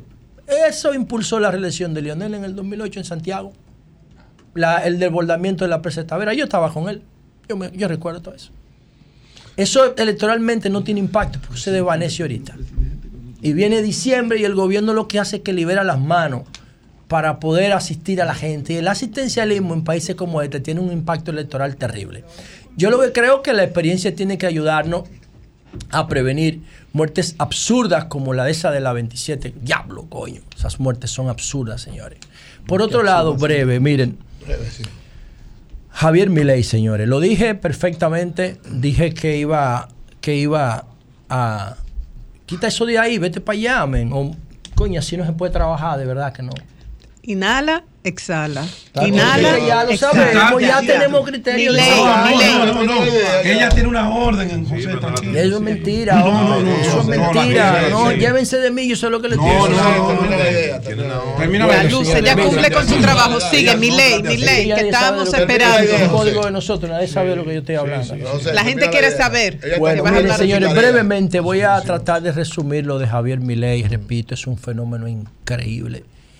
Y yo les invito a ver, porque no puedo explicarlo aquí en detalle, la última entrevista de Milei que le dio a una periodista, la, que le pregun- la embarazada que le dijo, ¿qué tú puedes esperar? ¿Qué puede esperar mi hijo? Que no ha nacido, tengo tres meses de embarazo. ¿Qué Argentina va a encontrar? Y le dio una respuesta brillante. Le dijo, si votan por mí, él va a ver la reconstrucción de Argentina. Y si votan por Massa, va a emigrar tu hijo. Eso fue brutal esa vaina. Pero en esa misma entrevista, cuando la muchacha le pregunta por el conflicto palestino, israelí, miren cómo cambia la cara de mi ley. Busquen eso, que yo no tengo tiempo de mostrarlo, lo tengo en mi celular. Frunce el ceño, se pone rojo, las, sube los ojos hacia arriba, se pone como loco, porque es un fanático religioso. Y dice, no, hay que desaparecer a Hamas. No solamente Hamas es un grupo terrorista, yo estoy de acuerdo en un, en un corredor humanitario, pero sin detener las hostilidades. O sea, un tipo que tiene problemas mentales estructurales. Sin embargo, uno de los políticos más ilustrados de América Latina, ojo con esto, ¿eh? si mi ley tuviera tiempo de aplicar ese plan económico, Argentina, Argentina sale de ese hoyo económico en que tiene, lo tienen metidos los, los quineristas y los macristas. Es lo mismo, al final son los mismos, es verdad lo que él dice. Son ellos los que han producido a mi ley. El fracaso de la clase política argentina es lo que ha producido a mi ley. Como el fracaso de los chilenos produjo a Boris. Eso no significa que sea malo, porque Boris no ha salido mal presidente. El fracaso de la clase política peruana produjo a Pedro Castillo. Eso fue un desastre. Pero el, de Bo- el fracaso de la, de la clase política chilena produjo a Boric y Boric no ha sido un fracaso. Gustavo Petro se pudiera llamar un outsider de la política y no ha sido un fracaso. O sea que hay que ver cómo sale Argentina de este experimento, porque de que es un experimento lo es. Lo es. Es un tipo con problemas estructurales, pero con un grado de ilustración económica pocas veces visto en América Latina. El manejo que tiene, la claridad de su plan. Que resulte bien, yo creo que no. Y con esto termino. ¿Por qué? Porque él cree que los malos son los otros, como decía Julio. No toma en cuenta la gobernabilidad, no toma en cuenta el carácter emocional, no toma en cuenta los patrones culturales. Y va a gobernar un pueblo que él odia como odia a sus padres. Y ahí está el problema, no tiene capacidad de perdón. El Milei que ustedes vieron durante la segunda vuelta no es el Milei normal. El Milei normal, el que ustedes van a ver a partir del el próximo año, es el que responde con odio a la pregunta sobre el conflicto palestino-israelí. Y a ese Milei es que los argentinos van a conocer a partir de su toma de poder. Cambio y fuera. Son 106.5. Línea telefónica, el expresidente del CODIA, el ingeniero Teodoro Tejada, que Ah, vamos a preguntarle bien por esa pared, sí, que no tenía emite ningún rol ahí. Sus opiniones de manera constante sobre distintos temas. Vamos a ver qué piensa Teodoro sobre lo que ocurrió en este paso a desnivel en la 27 de febrero. Buenos días, Teodoro, adelante. Buenos días, Julio. ¿Cómo están? Gracias a ustedes por comenzar. Bien. Mira, eh, Julio. Sí. Eh, lo que pasó ahí se remonta. Yo conozco desde la inicio del di- di- diseño. El diseño ahí tuvo que cambiarse. Ese era un muro que se iba a hacer de hormigón armado. Hormigón armado es, como usted conoce, la disposición de hormigón simple con los aceros. Entonces, hallaron una, una roca demasiado sólida, entonces prefirieron construir paneles prefabricados. Esos paneles prefabricados, desde el mismo instante del diseño, fue inade- inade- inadecuado. Y además tomaron decisiones, por ejemplo, una línea de drenaje de 48 pulgadas y otra de 36 pulgadas, como ustedes conocen, habían trabajado el ingeniero Faría Cabral, tanto en la Máximo Gómez, en la Lingo, con la Chuchi, para drenar esas aguas al mar. Esas líneas fueron eliminadas. Entonces, colocaron y sustituidas por pozos filtrantes. En un país donde el mantenimiento no ha sido constante todo el tiempo, más que es inadecuado sustituir un drain real por una por, por, por. No obstante ello, ese muro colapsó, primero porque no se diseñó en base al estudio de una de, de un empuje hidrostático, porque ellos determinaron que el área de donde iba a, a transitar los vehículos no era tan fuerte para emitirle ese esa carga carga viva porque las cargas muertas son el relleno y las cargas vivas son lo, lo que los vehículos que transitan.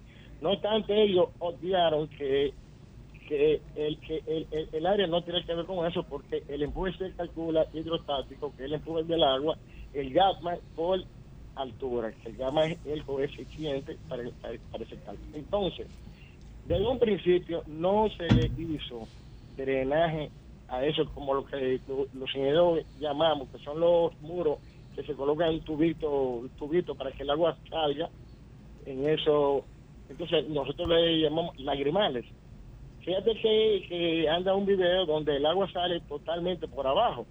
Cuando ya el agua sale totalmente por abajo eso demuestra que te llevó toda la cantidad de agua a, a- a la base, una base que no tiene arretramiento, porque ese elemento desde un principio no fue confinado.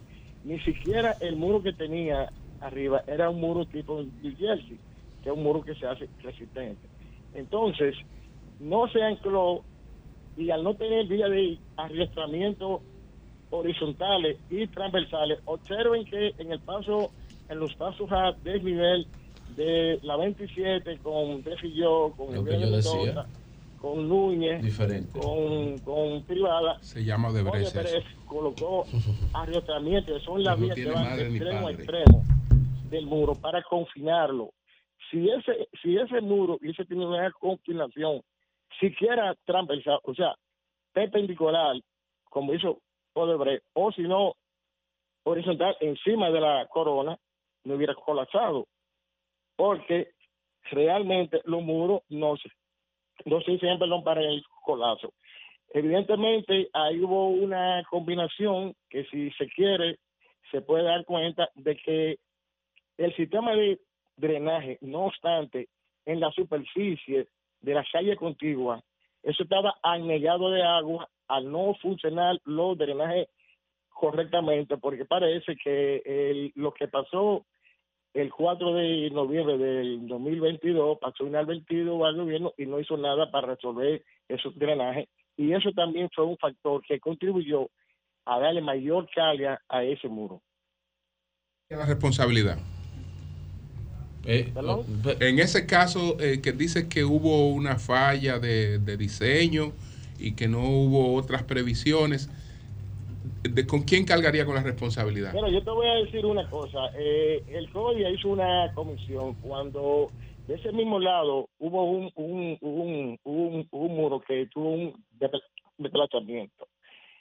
Y ahí yo lo que Nota de prensa fue- de esa Andino Peña, Andino Peña lo que hizo fue confrontar con el presidente del CODIA, Martín. Recuerdo yo que Euclides y yo fuimos a Obra Pública a tratar de Euclides de persuadir a Andino que lo que el CODIA estaba Perdón, y- señor ingeniero, ¿me escucha? Es lo que- Oiga lo que dice el primer párrafo de la nota del periódico El Siglo firmada por Heriberto García de 1999. Dice aquí, el Colegio Dominicano de Ingenieros, Arquitectos y Agrimensores CODIA recomendó al- a la Secretaría de Obras Públicas reemplazar el muro lateral norte reconstruido del paso a desnivel de la 27 de febrero con Máximo Gómez porque se puede caer y provocar un trágico accidente. En el 99, ve que nosotros estamos diciendo, eso no tiene sentido. Véanlo ahí. Es el primer párrafo. En el 99 le recomendaron a la Secretaría de Obras Públicas de ese entonces que sustituyera ese muro porque no jugaba ningún rol. Sí. Adelante, Eso es Teodoro. lo que estoy diciendo, eso es lo que estoy diciendo. El COIA recomendó eso, de que había que sustituir eso porque el diseño estaba inadecuado, no tenía lo que yo había dicho, no se calculó con el empuje hidrostático, no se diseñó con ese empuje, no se hizo agrietamiento, no se puso agrietamiento Ay, el otro eh, párrafo eh, eh, dice. eh, de, de con- confinamientos transversales, como tiene la- los pasos de nivel que dice. Y ahí Andino lo que hizo fue una bravuconería y nombrar una comisión que estaba ahí que por la Cámara de la Construcción, que estaba por el Coprovi, una cuanta gente que dieron un, un informe contrario, un informe contrario en base a algo que se quería que y en presencia del ministro de o del secretario de Obra Pública en ese, en ese entonces. Eh, yo le voy a decir algo, por ejemplo, se ha presentado mucho que hubo un, un- un- una pequeña falla, porque hay que decir claramente, las, las estructuras presentan dos fallas. La falla dulce que te avisa que hay un agri- agrietamiento pronunciado, que el acero puede estar eh, trabajando en un, en, un, en un modo comprometido y cuando tú no le haces caso a eso, entonces te produce una falla aérea, que fue el que se produjo en este caso. Hay que tomar en cuenta que el lado que sale en un periódico era el lado sur y paradójicamente el colapso que se presenta no había dado muestra de eso. No obstante, el CODIA había solicitado reemplazar eso. No obstante, si se hubieran hecho confinamiento, tomando en cuenta lo que ya había hecho Odebrecht, de confinamiento, que él le dice que son las billeteras que están de extremo a extremo. Sí, Y claro. colocarle billeteras de amarre. Priósteras se Ay, llaman. señores, Eso lo que hubiera dice sucedido. aquí. Sí, Manuel. Ingeniero, Manuel. ingeniero. Sí. Usted dice que la comisión que se conformó en el CODIA rindió un informe haciendo la crítica de esto ahora y advirtiendo lo que podría pasar. Y dice usted que Diandino en ese entonces lo que hizo fue confrontar esa comisión y buscar a otra comisión que diera un informe contrario. ¿Cuáles eran los argumentos de Diandino para contradecir un informe técnico de esta comisión del CODIA? ¿Qué alegaba él? Bueno, bueno, bueno, yo, yo simplemente te puedo decir eh, es Viandino. Yo, escúchame, te meto a otro tema. Dirigí la comisión del CODIA cuando el método de Santo Domingo, que Osiris y él con- con- con- confrontaron del, del viaducto del, del, del río Isabela, que habían unos, unos puntales metálicos que Osiris decía que era una aberración. Nosotros demostramos que no, hicimos un estudio permanente entero, le demostramos Osiris de lo que estaba equivocado totalmente. Y entonces, de Andino lo que, lo que, lo que confrontó conmigo, como yo era presidente de la, de la comisión, porque quería que votaran a Osiris, porque Andino se ha creído que era un dios. ¿sí? O sea, esa misma actitud que él tuvo conmigo, la tuvo con, con el, con el CODIA. O sea, él quiso denegar algo que él sabía que estaba mal hecho. Bien. Pues bueno, muchas gracias, ingeniero Teodoro Tejada. Muchas gracias, ingeniero. A su orden, ¿Qué, qué decía de la nota, José? Bueno, señores, escuchen esto, porque en realidad, si nosotros no aprendemos de nuestros errores, nosotros no vamos a alcanzar otros niveles de desarrollo como sociedad. Yo leí, yo quiero leer los tres o cuatro primeros párrafos, porque esto me parece un documento brutal. Este diagnóstico es increíble. Miren, oigan lo que dice aquí. Esta nota de 1999, repito, cuando existía el periódico El Siglo, está firmada por Heriberto García. Dice el título. La comisión del CODIA que elaboró el informe determinó que el daño que sufrió la obra se debió a fallas estructurales. Dice aquí. El Colegio Dominicano de Ingenieros CODIA recomendó a la Secretaría de Obras Públicas remozar y reemplazar el muro lateral norte. El muro lateral norte fue el que se cayó. Re- eh, norte reconstruido, el, el muro lateral norte reconstruido del paso a desnivel de la 27 de febrero con Máximo Gómez, porque se puede caer y provocar un trágico accidente. Ese no se cayó, ¿eh? Ese fue que se cayó. No, el reconstruido no se cayó. Espérense, señores, por Sí. favor. El de los pernos no se cayó. Escúchenme, Sí, sí. escuchen esto ahora. Se cayó la parte donde no lo- tenía El de los pernos. lo hicieron después. Tú vas a No, no, escuchar no, no. no- No, Tú verás ahora, Escúchame, escúchame.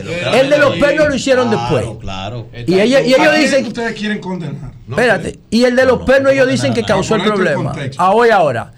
El CODIA dio a conocer la a la opinión pública su informe sobre los daños en el paso a desnivel de la 27 con Gómez, en el que determinó que la obra hubo fallas estructurales. El periódico El Siglo contactó a la subsecretaria de Obras Públicas, Claudia Francesca de los Santos, quien dijo que no había estudiado el informe del CODIA y que en todo caso será el secretario de esa cartera de Andino Peña quien responderá al gremio. En su informe, el CODIA considera que la reparación del muro con pernos no fue adecuada. ¿Viste? Pero no se cayó. espérate, ahí. Espérate. Dice ¿y aquí, el, pero oye, ¿por qué? El CODIA considera que la reparación del muro con perno no fue adecuada, ya que se hizo sin los estudios geológicos y geofísicos, y la misma solo es efectiva en áreas constituidas por roca de buena calidad. Pero esa no fue Espera, la que falló. espérate, espérate, Ese- que no ese es por, no es que no es por ahora. eso. es Pero es pero que puede el fallar pro- también. no. Está adecuada, pero no falló. Julio, Pero que puede fallar el también. problema no es por eso. Es que puede el fallar también. problema es que el muro No falló. cambió el fallar. comportamiento de las aguas. Escuchen ahora. No falló. No De- falló, oigan no lo que dice el CODIA. el CODIA dice Reescribe que. la historia, Pero vamos- vamos- oigan, vamos- oigan, vamos- señores, vamos vamos, a pensar la Escribe la- audiencia. Lo vamos a ¿Cuánto le politizar el tema. Vamos a escuchar la- parte, Oye, pero Dejen escuchen que la parte. Ahorita debatimos después de la Pero vamos a escuchar información. esta parte. Pero ustedes no saben lo que dice. La luz está informando sobre lo del CODIA. Allí quiere torpedearlo. Ya, pero ya. Ahorita, es que esa vaina viene ahorita. Adelante, adelante. Oye, en el informe el CODIA considera que la reparación del muro con pernos no fue adecuada ya que se hizo sin estudios geológicos y geofísicos y la misma solo es efectiva en áreas constituidas por roca Pero- de buena pero el calidad. CODIA se Espérate, espérate. termine, maestro. Destacó, Don perdón, Julio. Y- tú no yo vas a garantizar creer esto. obligado a lo que. Destacó que en las áreas donde la roca es de pobre calidad o hay relleno de suelo, los pernos no funcionan. Comillas, es evidente que si no hay reformulación del drenaje, esto es lo importante, si no hay reformulación del drenaje pluvial y si no se colocan los drenajes adecuados, las paredes podrían ceder con todo y perno y de anclaje no y provocar que áreas Bien. no ancladas, Eso no fue lo que- oye, oye, Ajá. y No provocar, anclada. eh, escuchen, ¿Cómo que áreas no ancladas, Bien. lo que representa una traslación del problema más que una solución. Indica el informe del CODIA y dice que el intento de regresar al muro, de regresar al muro a su posición original, lo cual no se ha podido por los escombros acumulados, ha hecho, lo que ha hecho es provocar más agrietamientos en el paramento. Considera el CODIA que es necesario realizar investigaciones con todas las obras de esta naturaleza. Pero- y termino con lo siguiente. Sí. Ellos dicen, el informe destaca el- que los pasos a desnivel de la 27 fueron excavados en terreno constituido por roca caliza, cuyas condiciones geológicas permiten grandes volúmenes de agua, porosas. fluyendo a través de su masa hacia cualquier eh, paramento rocoso. El diseño vial no fue concebido en función de las características topográficas del sistema.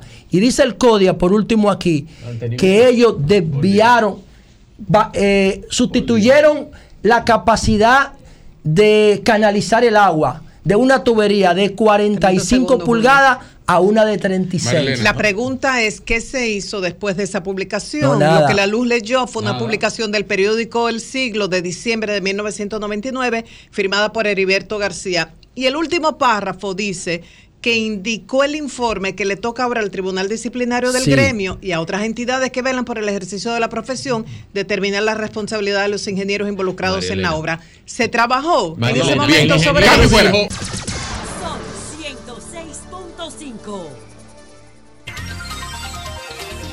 Bueno, son las 9 en punto de la mañana. Buenos días, Virgilio. Adelante. Maestro, Hablando, hablando. maestro. Ah. Antes que yo arranque. Miren, eh, informarle al país que es, acaban de cerrar, ¿verdad? El tramo que comprende entre el puente flotante y la bomba Texaco en Santo Domingo Este, ¿verdad? Eso es en dirección Sí. oeste-este por saturación de los suelos. Hay un Parece que hay un Ah, eso, desplazamiento. cuando uno cruza el puente, que Ah, dobla a la derecha. Que dobla a la derecha. Todo para que, Sí, para sí, que la gente- está cerrado esa Que zona uno se ahí. integra a la España. Exacto, para que el que vaya transitando por esa vía tome otra ruta por ahí. Bien, pues Virgilio, adelante. Bueno, bueno. Hablando que uno se entiende. Gracias a todos los que nos escuchan a través de este Sol de la mañana de Sol 106.5, RCC Media, la Catedral de la Opinión en la República Dominicana. Y ayer estábamos acá y lamentando muchísimo las muertes en todo el país.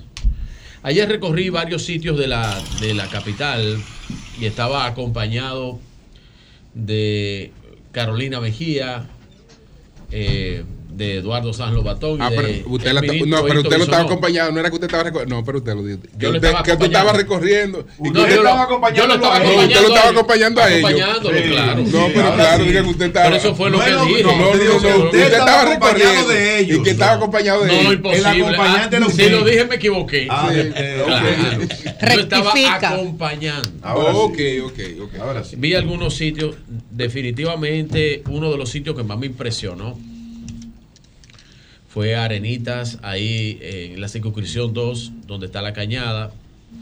Todo eso ahí estaba. Ahí había un play donde estábamos, donde la cañada pasa por un puente por debajo. Había un play. Oiga, como estoy diciendo, había un play de pelota. No existe play.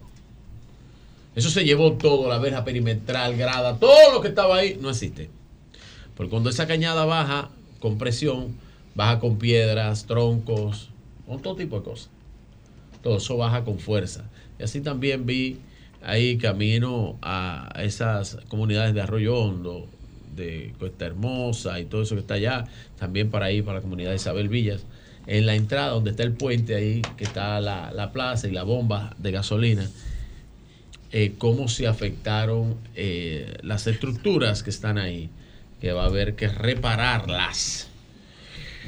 Miren, eh, el caso de la 27, porque es el caso que más nos ha llamado la atención a todos, porque es la capital, porque es la Máximo Gómez, porque es la vía eh, más transitada de la República Dominicana, por la que tiene más visibilidad. Es lamentable. Yo sigo diciendo que los culpables no, no importan. Yo creo que nadie, eh, nadie, yo creo que el, momento de alguien hacer algo no está pensando, y una obra de esa magnitud, no está pensando en matar gente, creo yo. No están pensando en, en que se, algo, eso se va a caer. Nadie diseña pensando que algo se va a fuñir, creo yo. Y a menos que usted vaya a ahorrarse materiales o hacer cosas que no son prudentes que no son éticas, entiendo que la culpa ahí y buscar el culpable no tiene sentido. Un amigo, ustedes sabían que ayer conversaba con un amigo que era el tercero en la fila de los carros donde cayó el muro. O sea, quedó afuera. Él estaba tres carros detrás. Tres carros detrás del muro. Me dice, y, y nos juntamos ayer y me dice, Virgilio, yo nací ayer. Había un tapón tan grande que si nosotros hubiéramos avanzado tres carros hacia adelante, yo iba a ser uno de los aplastados. Yo lo vi eso en vivo. Wow. Yo vi eso en vivo. Estaba en shock. Estaba en shock. Me lo decía de una forma y abría los ojos. Decía yo, yo, yo estoy sorprendido todavía. Eh, miren, y la respuesta de las autoridades fue extremadamente rápida. Para el caos. Para el caos. Porque la, la ciudad ante la lluvia, aquí cae tres gotas de agua y se paraliza la ciudad y los tapones son inmensos. Todo el mundo lo sabe. Para la cantidad de agua que estaba cayendo. La respuesta de menos de 30 minutos de las unidades del 911, de, de los bomberos para el caos y la calle congestionada por todos los lados, porque llega un momento que los carros no pasan por encima. Una ambulancia no puede pasar por encima, puede pasar por espacio abierto que le den, igual que un camión de bomberos. Pero entonces para desmontar ese muro no había forma. Fue un ingeniero que yo conozco, no voy a decir su nombre porque, y la empresa, que mandó los primeros equipos para poder quitar el muro de ahí a las personas que fueron aplastadas ya para rescatar esos cadáveres. No había, no había mucho que hacer, pero en realidad las unidades de, de emergencia hicieron su trabajo de la mejor forma posible y en el tiempo que le permitió todo lo que estaba ocurriendo. Lo más importante ahora es levantarnos de los cimientos, ser como, como el Fénix. De las cenizas que queden, vamos a hacer otra vez la República Dominicana.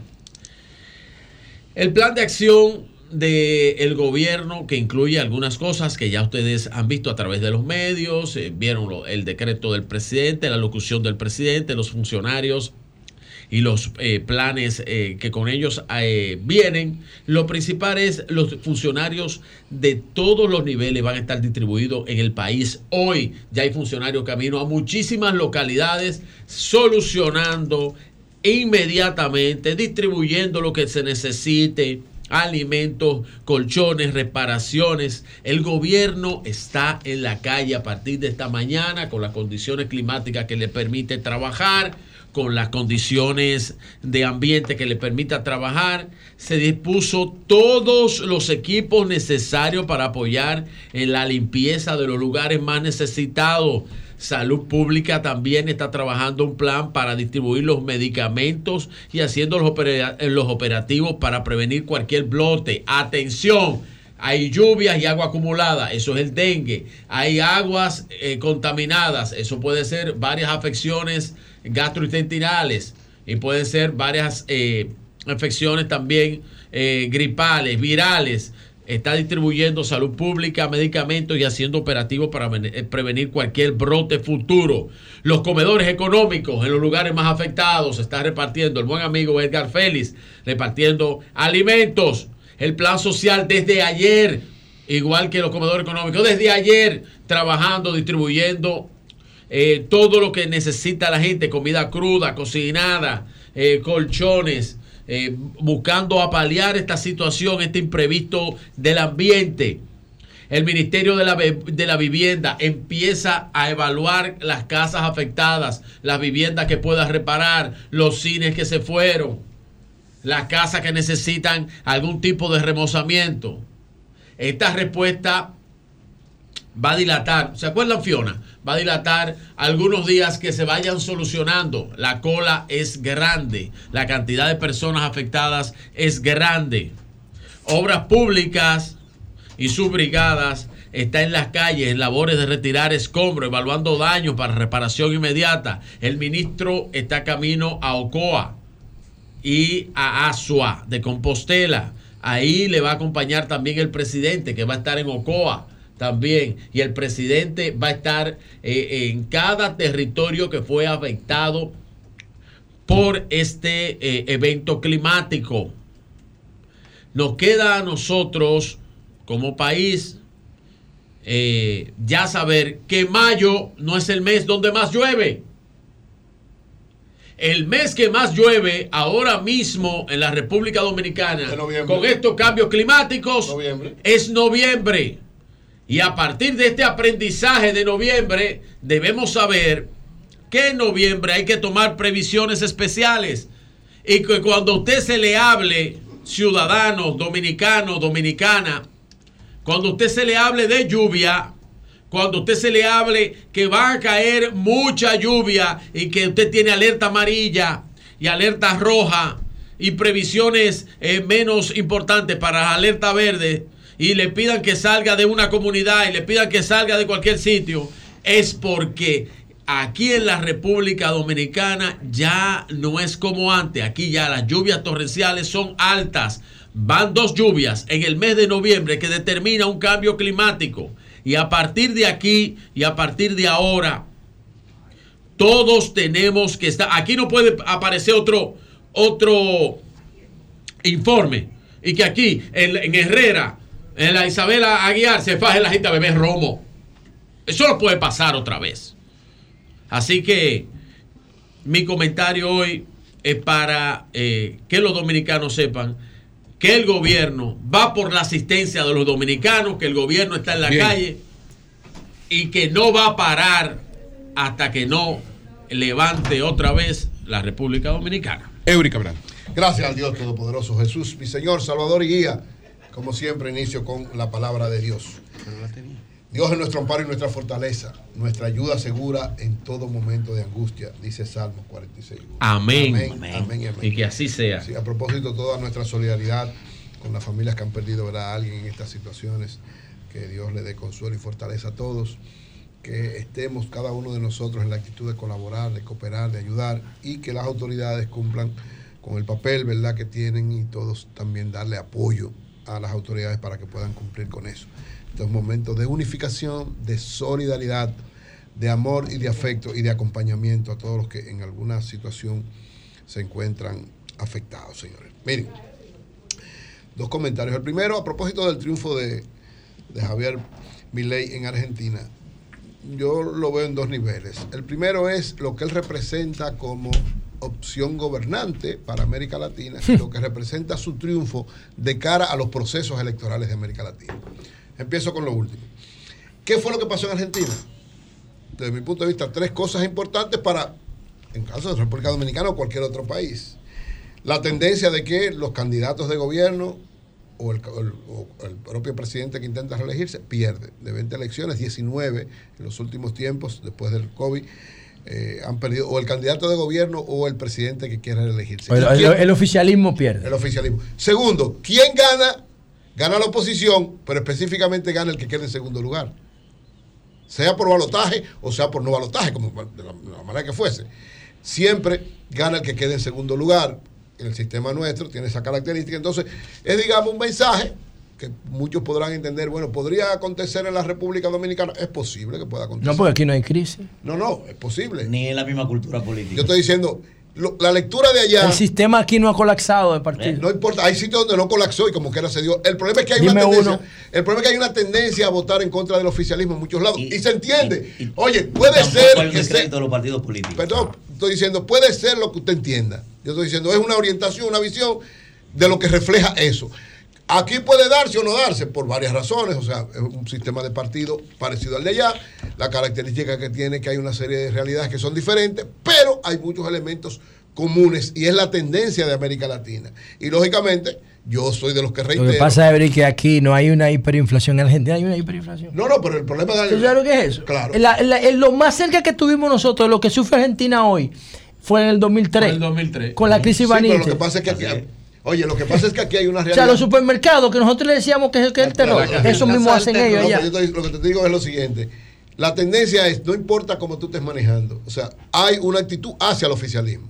Entonces, ¿qué tiene el oficialismo? Que emplearse a fondo para ganar en primera vuelta. Pues yo reitero, como van las cosas, todo apunta a que República Dominicana no va a haber ganancia en primera vuelta. Eh, Esto es una- un llamado para los dos lados, para el gobierno, para que agilice, que ¿En tiene dónde que tú estás viendo eso, Cabral? No, Que hay no que hay- este análisis que es sencillo. En, en tu mi análisis, no en encuestas. No, no, no, yo lo estoy viendo en sentido general. Y en las encuestas también. ¿De cuál encuesta? No, bueno. Enséñame una. Me Lo está que pasa, lo que pasa, la voy a buscar todas. Me está No. pareciendo al maestro Rubén Blades que Sí, sí, dice, sí, sí, sí. dígame La más voy a buscar la luz todas, la la bola de cristal que No, ve. yo no estoy viendo bola de cristal. Yo- Pero pero déjalo hacer su Pero, su- eh, eh, los Yo 10 sé que el Julio, los 10 oficialismo- minutos yo sé que al respetarlo. oficialismo le duele. Dejen hablar, Eury, Perdón, yo sé que a los oficialistas. ya te fueron, no, ya no, te no, fueron no, 5 momentito, minutos. Ya te fueron aquí 5. estoy yo para a mí. defender a Eury, aquí Discúlpame, estoy yo, Eury. mucho cuidado. Yo lo que quería Le que quieren hacer, usted- ustedes le quieren hacer el comentario a él. Yo no, sí, no, dígale, no, dígale no, cómo no, es. yo lo- lo Escríbale. Yo hiciste el disculpas. tuyo, Yo no, pido no, disculpas. no, No, no, espérese, déjeme pedir Y no dijiste disculpas. nada. Pero, un segundo, por favor. Tienen que respetar eso. Eury, te pido disculpas. Lo que quería saber Eury, te quedan cinco minutos. Pero espérate. No, a veces, bueno, sí, le quedan cinco No, minutos. No, saber la lo el Bueno, pero Eury, te quedan que tú cuatro. lo ¿Es un lo análisis tuyo o es un análisis en base a la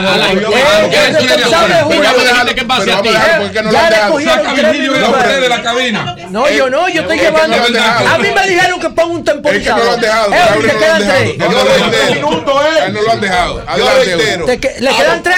No, a los que 10 no minutos que poner la vaina esa, como a la pusieron a hablar. mí. Yo reitero, al oficialismo, o sea, a los oficialistas de República Dominicana y de cualquier lado del mundo, no les gusta que le digan, ¿qué pasó en Argentina? Perdió el oficialismo, No. perdió.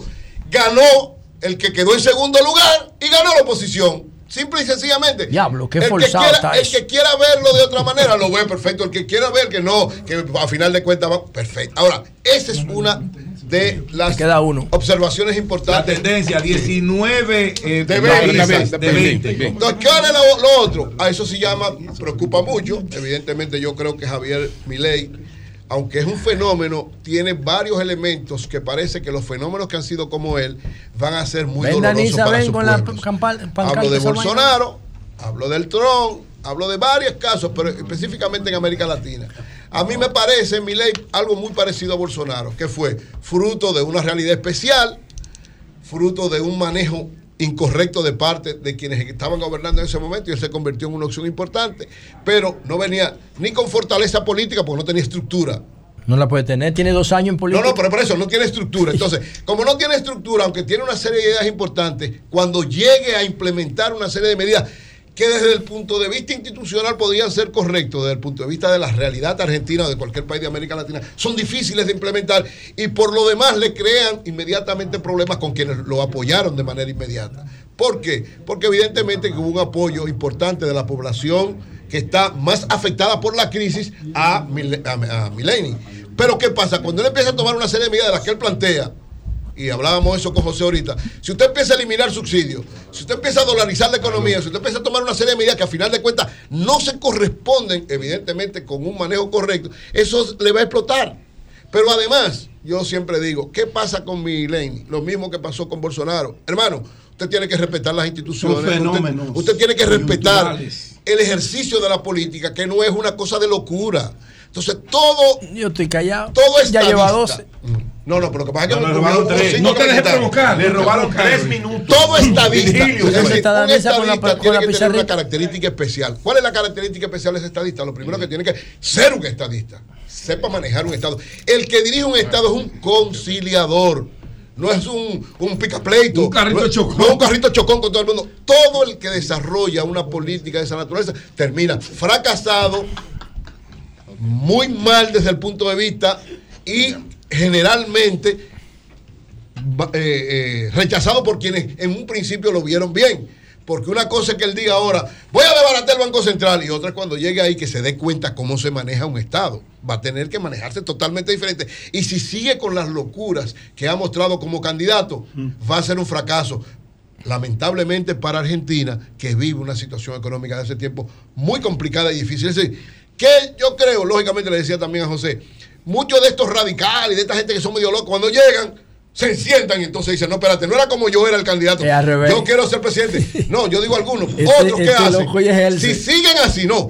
Bolsonaro. Si sigue igual que Bolsonaro, va a terminar como Bolsonaro. Desacreditado, va a perder las elecciones y a final de cuentas va a perder todo lo que pudo haber sembrado como futuro político, porque en el fondo él no representa el ejercicio correcto de la política, porque evidentemente, señores, aunque ganó, Mileni no tiene la condición de estadista. Cambio y fuera.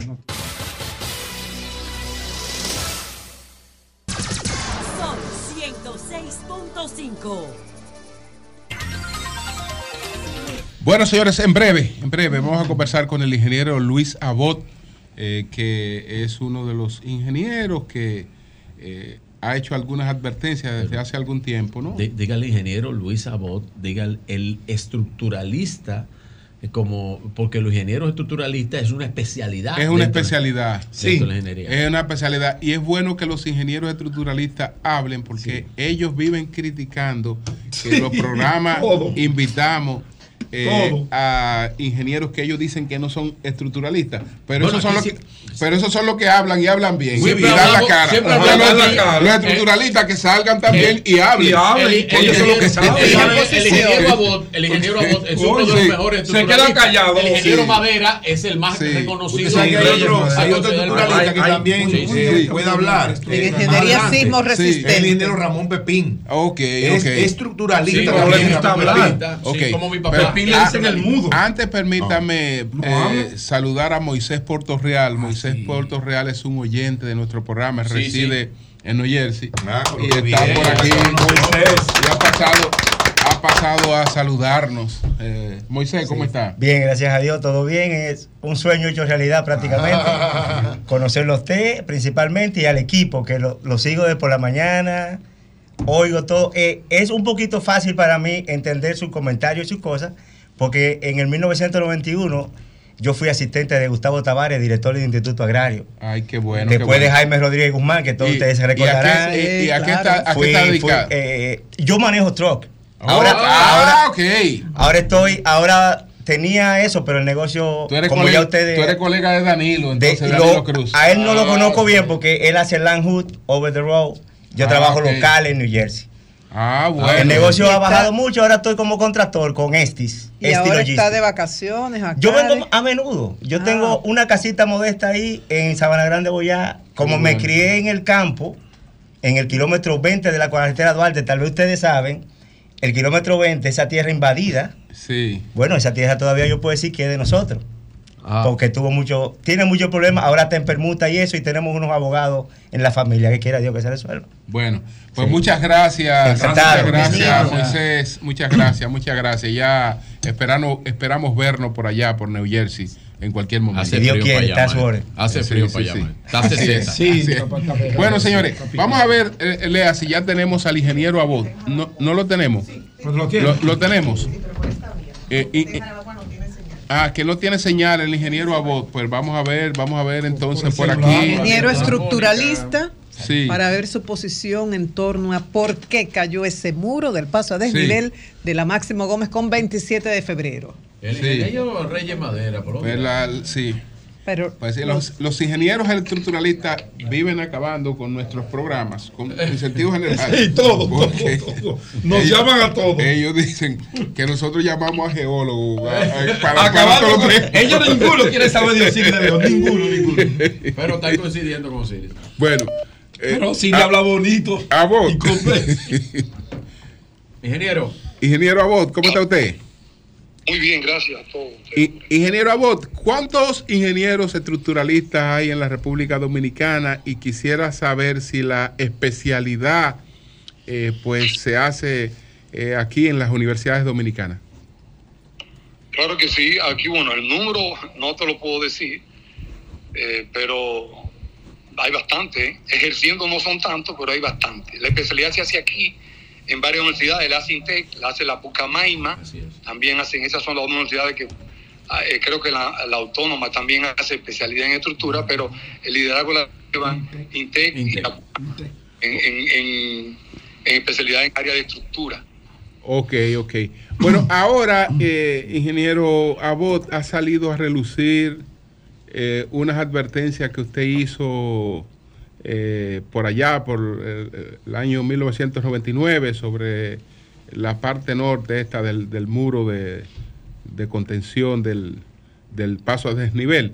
Eh, ¿Puede explicarnos qué fue lo que se observó en esos momentos? Sí, primero aclarar que eh, esa advertencia fue el Colegio Dominicano de Ingenieros que la hizo. Fue el CODIA, sí, sí, sí, ok. Lo hizo el CODIA en, en noviembre del 1999 y luego eh, ratificado o- eh, en una comisión del Estado en el, año, en, en- en el mismo año, en diciembre. Sin, sin ánimo de politizar, esto es un asunto técnico. Nosotros somos profesores, tenemos 40 años ejerciendo el análisis sismo resistente, somos ingenieros estructuralistas, sin ganas de politizar. Vamos a ver esto de la manera más objetiva posible. Ok. La, la- el muro de contención, en, una- en un diseño estructural participan varios profesionales, es una actividad multidisciplinaria. Está el especialista en suelo, está el, el, estructuralista, está el urbanista, está un, especialista eh, que tiene que ver con, con las crecidas, el, hidrólogo, que eso fue una de las grandes ausencias, una de las grandes deficiencias, es que no hicimos un estudio hidrológico correctamente en este proyecto. Por eso que yo digo que hubo un problema de diseño de fondo. ¿Por qué? Porque eh, eh, el- el- el- en la zona del siniestro tenemos una roca caliza de alta cohesión, muy permeable. Por lo tanto, el, el suelo no empuja. La sobrecarga tampoco, por la constitución de la- del suelo circundante, tampoco empuja. Eh, lo que, el único empuje serio que había ahí era el empuje hidráulico, que la comisión reconoció que no se colocaron los drenajes. Y, por lo tanto el empuje no pudo ser disipado adecuadamente. un, un empuje diabólico, por así decirlo, que con drenes no se iba a resolver tampoco. Eh, entonces, ¿qué sucede? El, el muro de contención fue clasificado o estigmatizado como una pantalla, como un paramento adherido al corte. Para mí, una condición fatal, donde, donde los empujes laterales hidráulicos se asumieron próximo a cero, o sea, para lluvias de bajos milímetros. Aquí cayó en menos de una hora, por encima de los 400 milímetros, una avenida de, un periodo de retorno de 100 años, que, eh, lo sabíamos, los técnicos sabemos que eso, pa- eso pasa.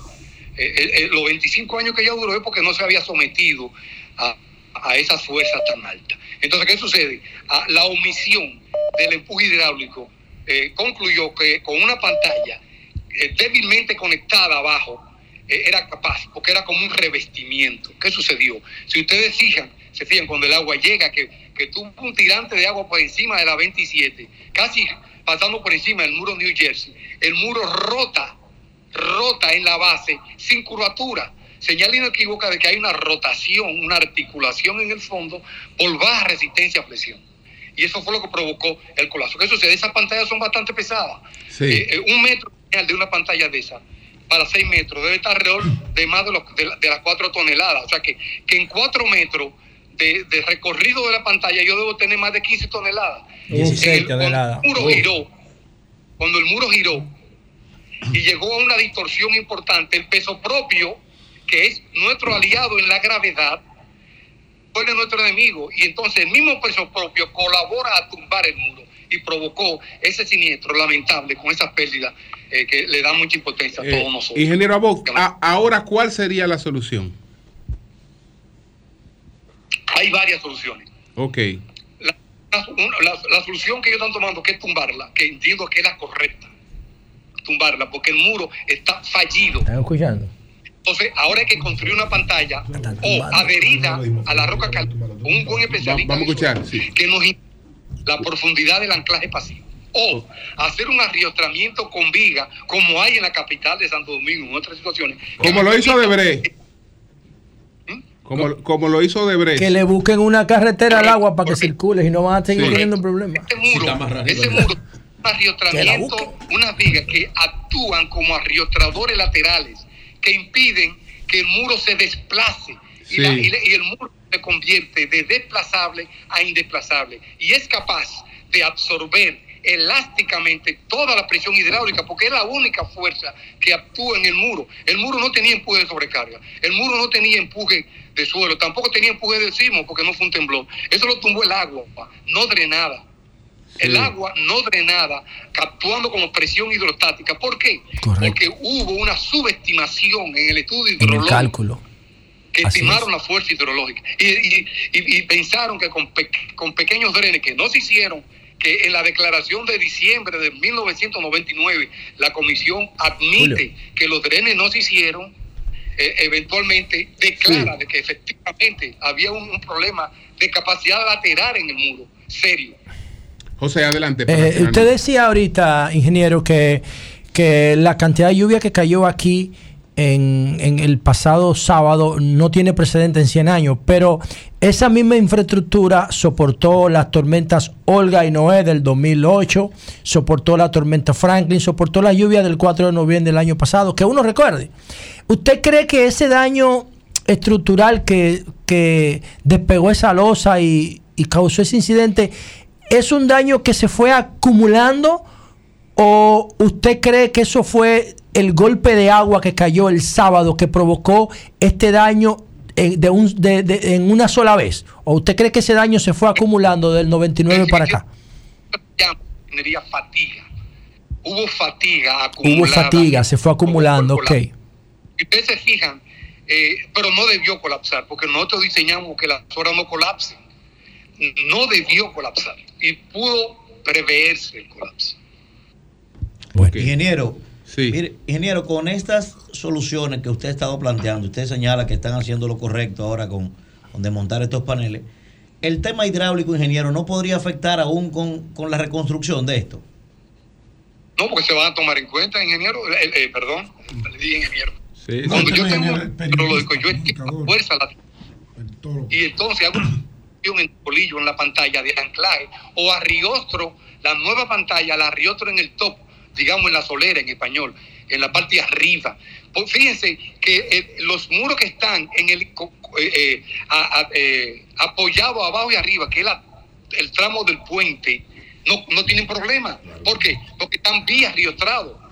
Fíjense que los colapsos, tanto del 99 como del 2023, ¿dónde están ocurriendo? En la zona, en cantilever, que son las zonas en voladizo, que son los muros o pantallas que, que están libres en el top, sin capacidad de, de- de- de- sin capacidad lateral para absorber los empujes. Se puede Eh, utilizar un material, se puede utilizar un material que pueda resistir el agua sin que tenga tanto peso como esas losas que se desprendieron. Existe en el mercado actualmente. Claro que sí, con el hormigón proyectado, uno, uno coloca una malla, lo único que hay que tener ahí, una, eh, un estudio bien específico sobre la capacidad de anclaje pasivo en la roca. Si no la hay, hay que irse a la solución de los otros puentes donde la parte en cantilever quedaron arriotradas en el top. Pero claro, eh, eso no produce pantallas eh, pesadas y déjeme decirle, eso es un problema que nosotros los ingenieros lo enfrentamos todos los días. Yo diseño todos los días muros no de 6 metros, de mucho más altura todavía. Ingeniero, ingeniero Abot, eh, sin mencionarlo a usted, sin mencionarlo a usted porque usted no se va a mencionar a sí, a sí mismo, que yo sé que usted es uno de los mejores. Mencióneme los tres mejores estructuralistas dominicanos. Métanme a Morrison ahí si no tenemos problema. Mire, el papá de los estructuralistas de la República Dominicana se llama Reginald García. Reginald García. El papá de los eh, el- sí, El Marión Landés, que hace recientemente murió. sí. Y Bueno, pero vamos a, sustitu- vamos a- sustituirlo por uno vivo entonces. De los vivos. menciona, menciona de los vivos. Sí. hay, hay bastante estructuralistas porque nosotros nos- nosotros sabemos de estructura y no opinamos de otras áreas. Pero en el área de estructura, Ay. aquí, aquí hay muy buenos ingenieros estructuralistas. ¿Y qué, ¿Y qué quiere decir usted cuando usted dice que ustedes saben de estructura pero que no opinan de otras áreas? Bueno, porque nosotros eh, respetamos eh, las fronteras y esto es una actividad multidisciplinaria. Hay geólogos, hay mecánicos de suelo, hay hidráulicos, hay, hay, hay especialistas. Sanitario, sanitario. Ingeniero. Ingeniero, ¿Qué una, una pregunta. En este caso se puede, se puede actuar de manera preventiva. Por ejemplo, el ingeniero Leonardo Reyes Madera, especialista en ge- ingeniería sismo resistente, ha hablado y se ha trabajado en ese sentido de revisar todas las obras, a ver si son resistentes a sismos fuertes y si hay que reforzar. En el caso de las inundaciones, que eso va a venir en cualquier momento, vuelve por el tema del calentamiento global. ¿Hay manera de revisar las obras existentes para evitar una tragedia como la del fin de semana? Claro que sí, claro que sí. Y Reyes Madera, que era eh, el tercero que yo iba a citar, es uno de los estructuralistas para mí más competentes y sobre todo especializado en esa área de reforzamiento. Para mí, el más compico ingeniero de reforzamiento en la República Dominicana. Dice, dice Pero, Rita Abreu que si no hay mujeres estructuralistas. Es difícil, es, es difícil. Bueno.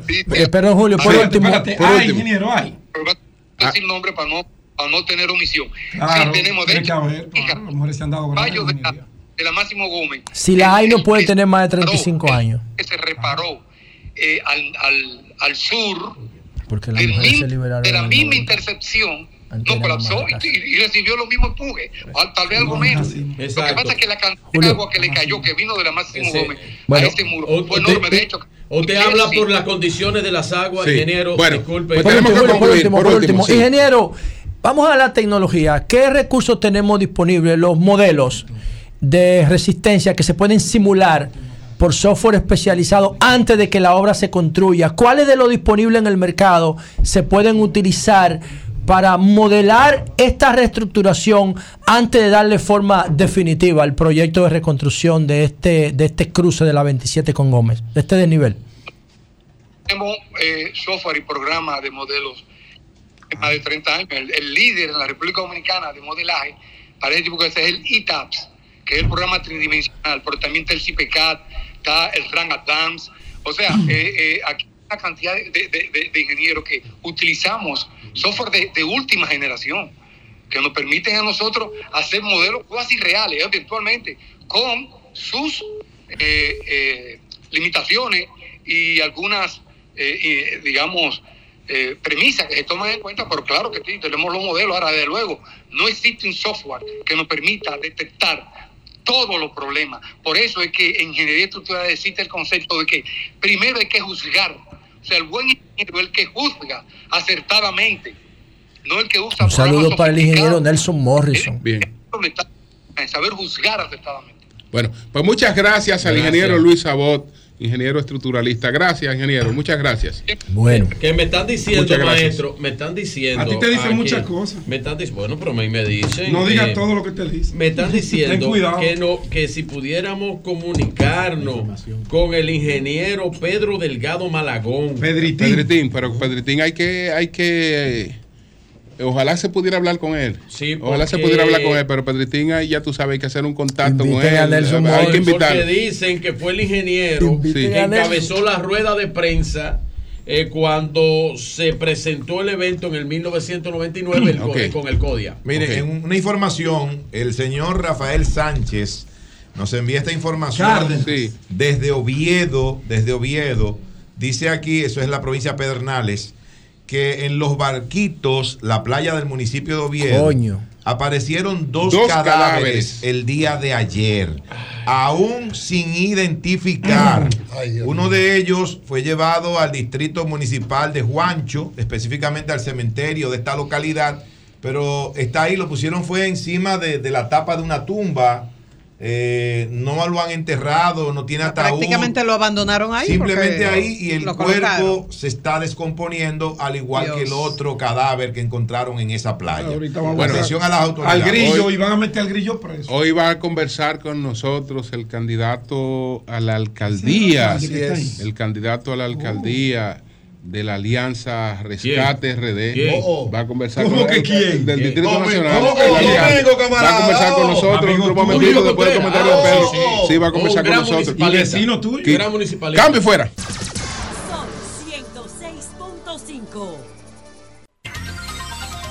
Son Las 9.50 minutos. Don Pedro Jiménez, adelante. Buenos días, don Julio Martínez Pozo. Buenos días para todos mis compañeros y mi compañera María Elena Núñez. Un saludo especial Dímelo, para mi amigo, candidato alcalde. Yo estoy casi seguro que será el próximo alcalde de la Primada de América. Sí, mi no, buen amigo Domingo Contreras, que estará aquí conversando con nosotros de muchos temas que tienen que ver con este momentum que vivimos los dominicanos por el paso de esta tormenta. Saludos al equipo de producción, saludos a todos nuestros amables televidentes, radio, escucha y cibernautas.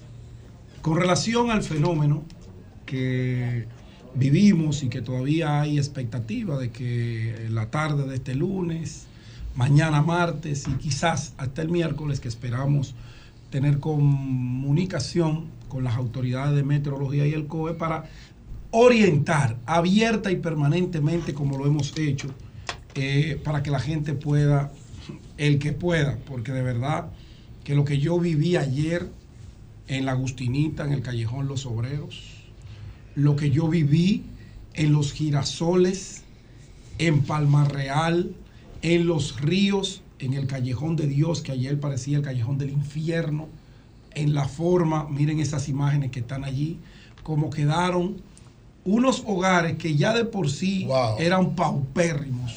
La condición de vida, mira eso, Domingo, tú estuviste por allá también, junto a Omar Fernández. Eh, miren eso, eso fue ayer. Cuando yo abandoné este programa a las 10.30, me trasladé primero a la Agustinita, ahí en el callejón Los Obreros, que habíamos hablado de él, no para teorizar, eso es en la puya, esa imagen que ustedes ven ahí es la puya, todo eso está lleno de casuchas, miren cómo el agua enfurecida se llevó todo el pavimento, no había eh, que esperar otra.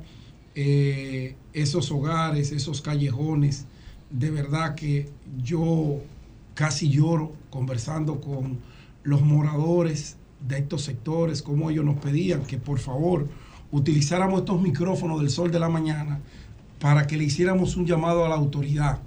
o a las autoridades, al plan social, a los comedores económicos.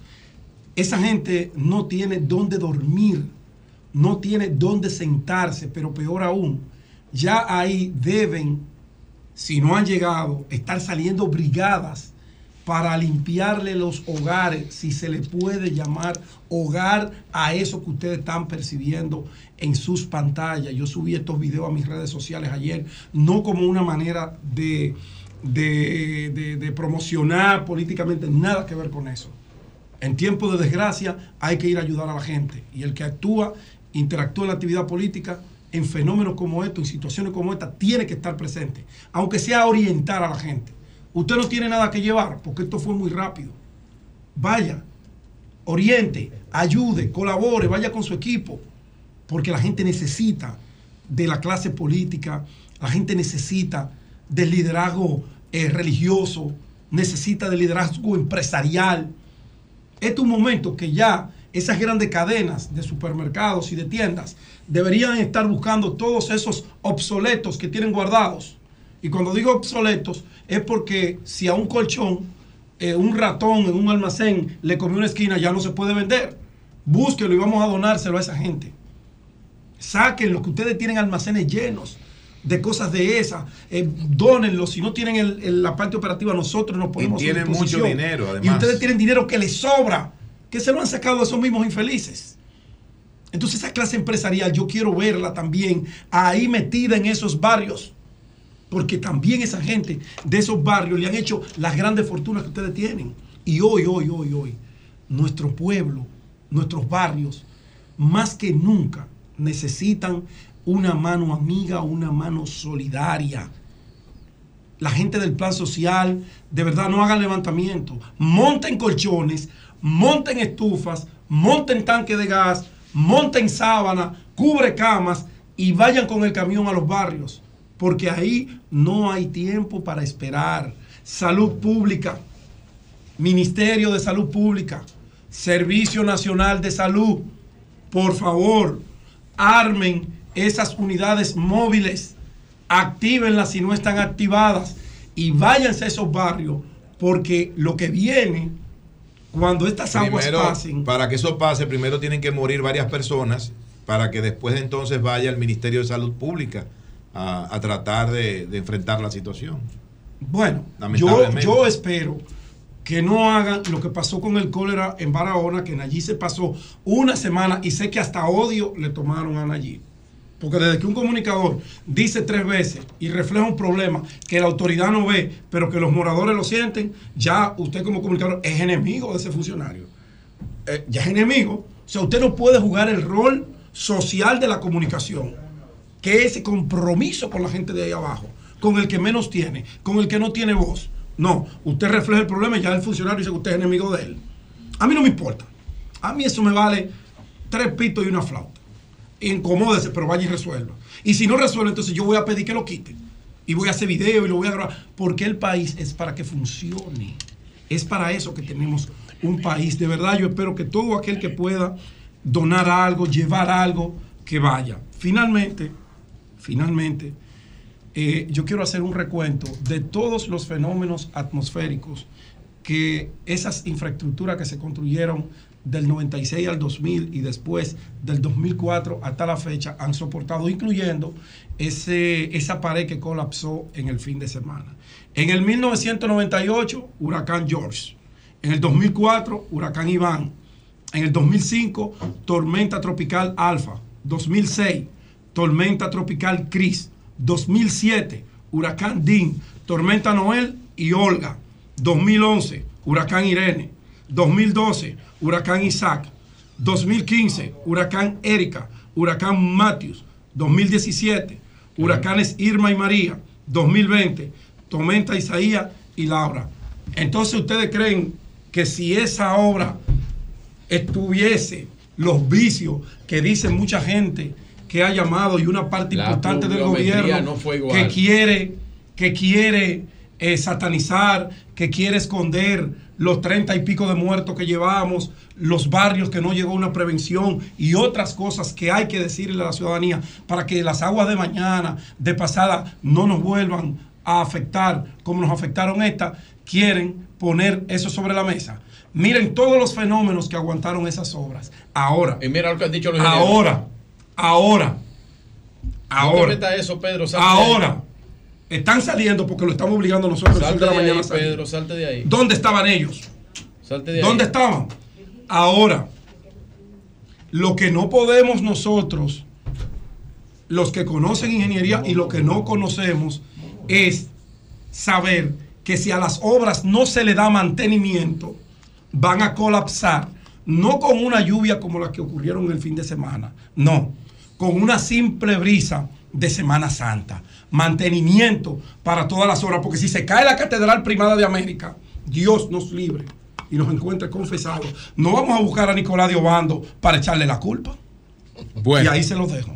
Bueno, señores, Mantenimiento, eh, reiterar, Mantenimiento. Reiterar, mentira, Rafael, que, que se la están tomaron tumbando 140 los grandes técnicos de este para mantenimiento técnicos. y no hay una Y lo dijo Perfecto. el Domingo- ingeniero Tejada. Ok, reiterar. Conería y tú Yo sabes señores, pero ya un punto, un punto, por favor. datos. Ya. Bravo. Conería, dejen tan bravucones.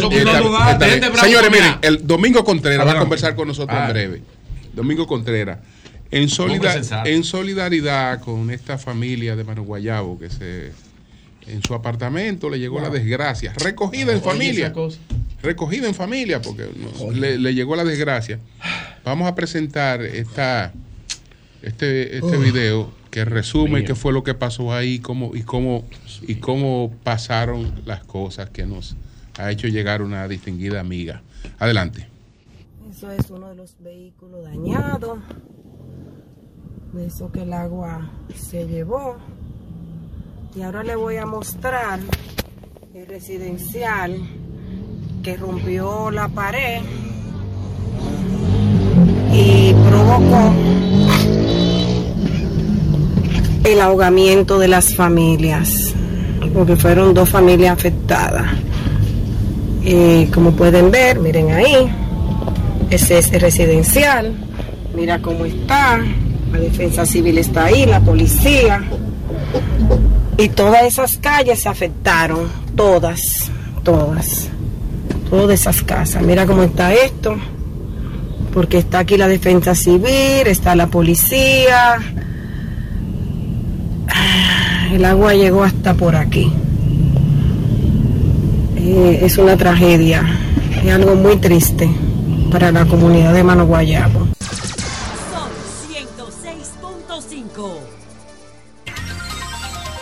10, 8 minutos, señores. Quiero hacer llegar o queremos hacer llegar lo que, eh, digamos, se sientan eh, en ese mensaje. Eh, nuestras felicitaciones, mucha salud para Gonzalo Castillo, que está de cumpleaños Claro. en el día de hoy. Y que, pueda, y que pueda superar abrazo, todo eso de, de lo que ha sido Este objeto que innecesariamente que pueda superar, Sí, reponerse y seguir adelante. Ya Gonzalo ya, está de ya, cumpleaños. es Está de cumpleaños en el día de hoy. Lamentablemente allí tiene otra información sobre el joven que acabas de decir. Así. Bueno, ayer un joven que labora en una pizzería, me parece que es una pizzería de la zona oriental, no voy a mencionar el, el- el No, no, nombre no, de la pizzería, no es necesario, pero le encargaron que subiera al techo a, a barrer eh, agua que había en el techo, ¿verdad? Parece que había uno de los, de los caños tapados. Bueno, pues lamentablemente resulta que el- este joven se electrocutó.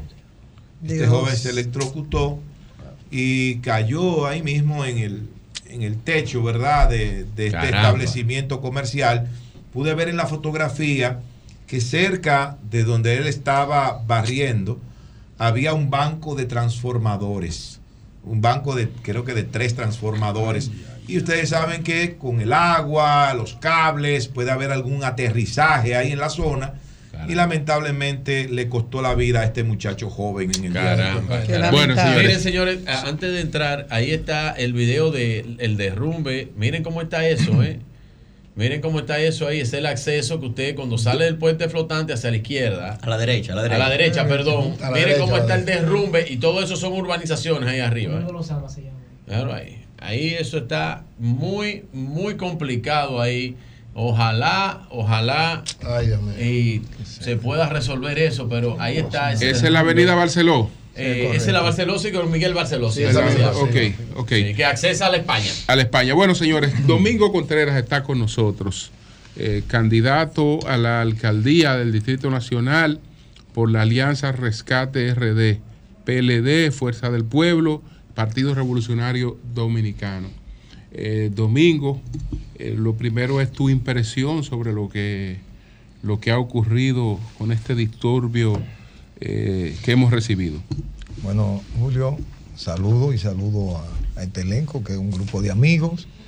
Eh, desde el momento de la lluvia, hemos estado en diferentes sectores de la capital.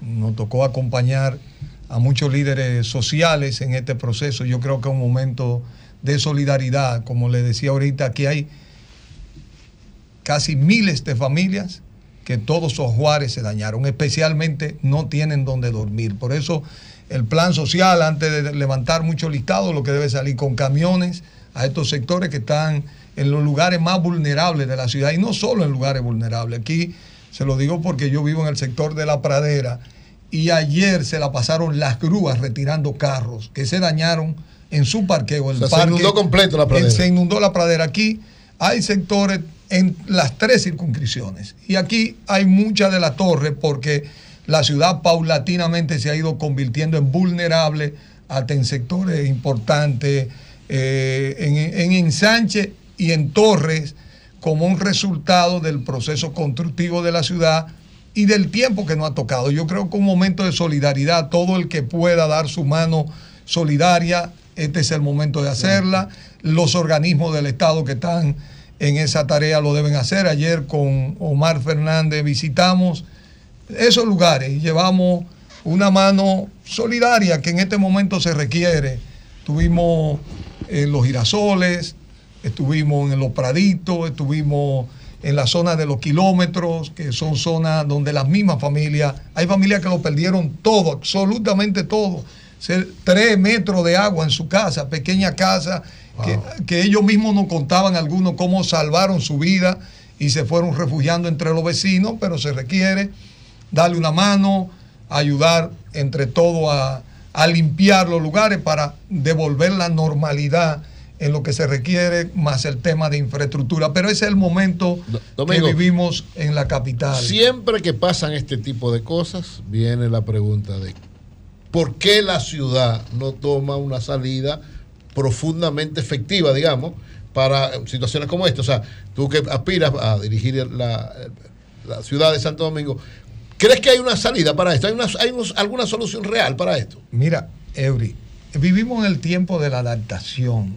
Tenemos que entender, fíjate que el- cuando ocurrió el 4 de octubre del año pasado, noviembre. De noviembre. de noviembre, correcto, se dijo, fue un hecho único y fue de hecho hasta un hecho eh, que no ocurrió, eh, fue estacionario. Básicamente afectó en gran medida la capital. Y repentino, que no, no se anunció. no, no, se, no se anunció, pero es que ya vivimos en una época en la que tenemos que entender que ese es el comportamiento del clima. Fíjate que ahora este fue un fenómeno también que no era común, vino sur, vino del sur hacia el norte. Regularmente estos fenómenos vienen por el este o vienen por el norte. Entonces, ¿qué pasa? Lo hemos, aquí siempre se ha dicho que no se puede invertir en el subsuelo porque lo que se hace en el subsuelo no se ve. Pero eso no es cierto. Ya hace tiempo que aquí viene una inversión que se está haciendo, pero hay que completar la operación y hay que entenderlo. Porque además, por ejemplo, hay temas que hemos ido haciendo hasta de las instituciones públicas como obra pública. Por ejemplo, tú tienes un tema de asfaltado, de sobreasfaltado en esta ciudad. Si nosotros salimos ahora, yo les demuestro a ustedes cómo aquí la calle la colocamos por encima de la acera en toda esta zona del polígono central y muchas de las zonas en que hemos, ¿qué es lo que hemos, cuando caen las aguas, estamos conduciendo las aguas hacia los sótanos donde están parqueados los vehículos. En vez de las aguas ir al contén y dirigirse a los invernales, se están dirigiendo hacia los sótanos. Entonces, son temas de regulación. A las casas. A las casas. Por ejemplo, mucha de la, de la entrada hacia la torre han bajado, han disminuido el ancho del contén, que debe ser de 30 a 40 centímetros, lo han vuelto un cañito pequeño. Entonces, cuando viene un volumen de agua verdad, como sí. esta, entonces ese volumen de agua, se, en vez de conducirse por el contero hacia el inbornal y la parte baja, se debía se hacia la entrada. Fíjate que muchísimas torres tenían bombitas para extracción de agua o ponen saco de arena en la entrada, como se pone en los barrios que han tenido que subir el perfil de la galería para que el agua no entre a la casa. Entonces, hay un tema de regulación que nosotros tenemos que corregir. Mira, hoy yo creo que esta es una ciudad que está en estado de vulnerabilidad y que nosotros tenemos que proceder para que los acontecimientos propios no volvamos a sumar una cantidad de personas que fallecen en la que podemos ser cualquiera de nosotros. Domingo, ¿cómo Entonces- manejar el tema de posibles responsabilidades eh, cuando colapsa una infraestructura? En este caso, una infraestructura que tiene más de 20 años. Eh, ¿Cómo establecer dónde reside la responsabilidad del colapso de esa Ah, Julio, infraestructura? antes, antes de responderte, cuando Sí. se creó, cuando tuvimos el 4 de noviembre, a mí fui de una de las personas que invitaron a diversos medios. ¿Y cuáles son las medidas que hay que adoptar? Fue un tema que nos preguntamos, porque este es un tema que lo estamos viviendo hoy, pero lo vamos a vivir mucha, en muchas otras ocasiones. Tenemos que entender que este cambio que tenemos del clima no va a cambiar. Mira, cosa que vimos, de emergencia, y te lo digo porque lo pasamos, dije, desde los bomberos en los 12 puntos críticos tenemos que crear unas brigadas que tengan capacidad por un tema de sobre de, de asistir personas que no pierdan la vida. Mira, hay lugares muy claros. En la avenida Monumental hay unos puntos de cañada que atraviesan la avenida Monumental, que son ahí en el cruce de, lo- de los Peralejos, es un punto crítico, siempre se va a inundar, siempre hay personas que si no hay una brigada, si no hay el personal con la autoridad, van a arriesgar la vida.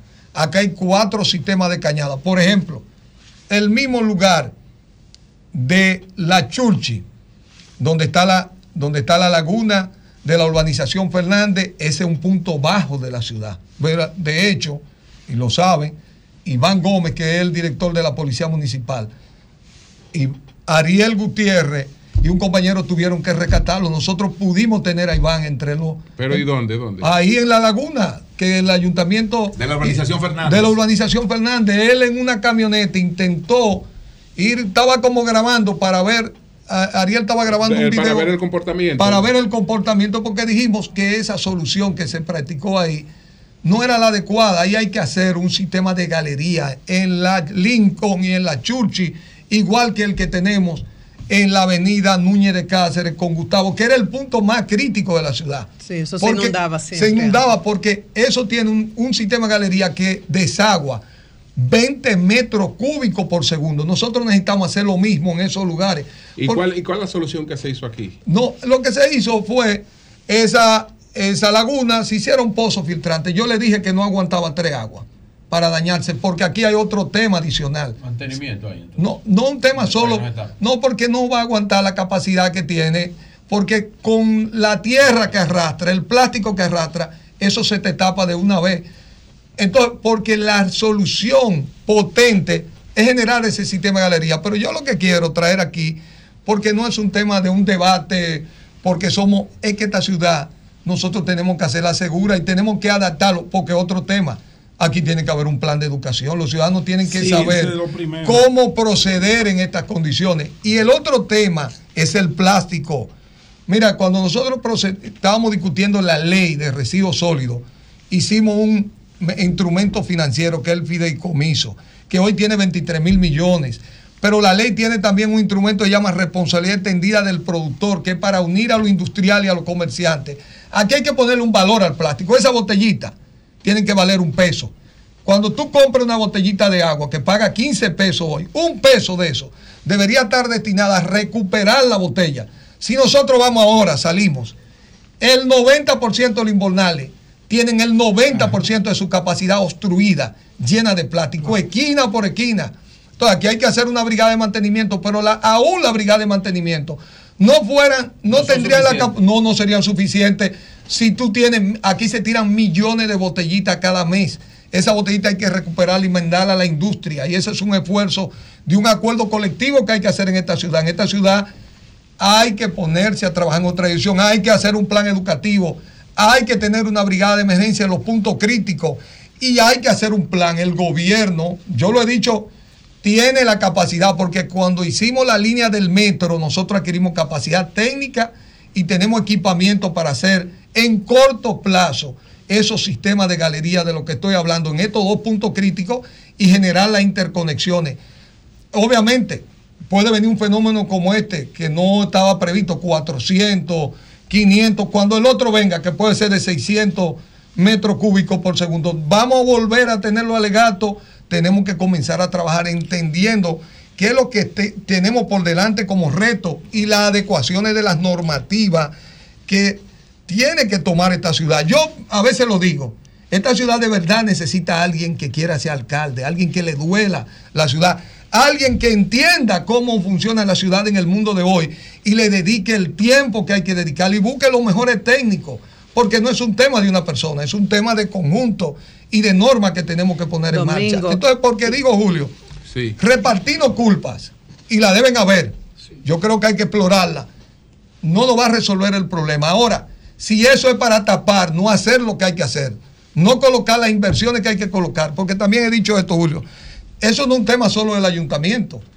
El ayuntamiento debe liderar el proceso del ordenamiento del territorio y tiene que es el que entiende cómo funciona y se reparten estas responsabilidades, porque aquí hay un sector empresarial y educativo, intelectual que está en las universidades, que nosotros tenemos que unirlo en un consejo de desarrollo que esté en la ley, que negocie con el presidente y con el poder ejecutivo las inversiones que esta ciudad requiere.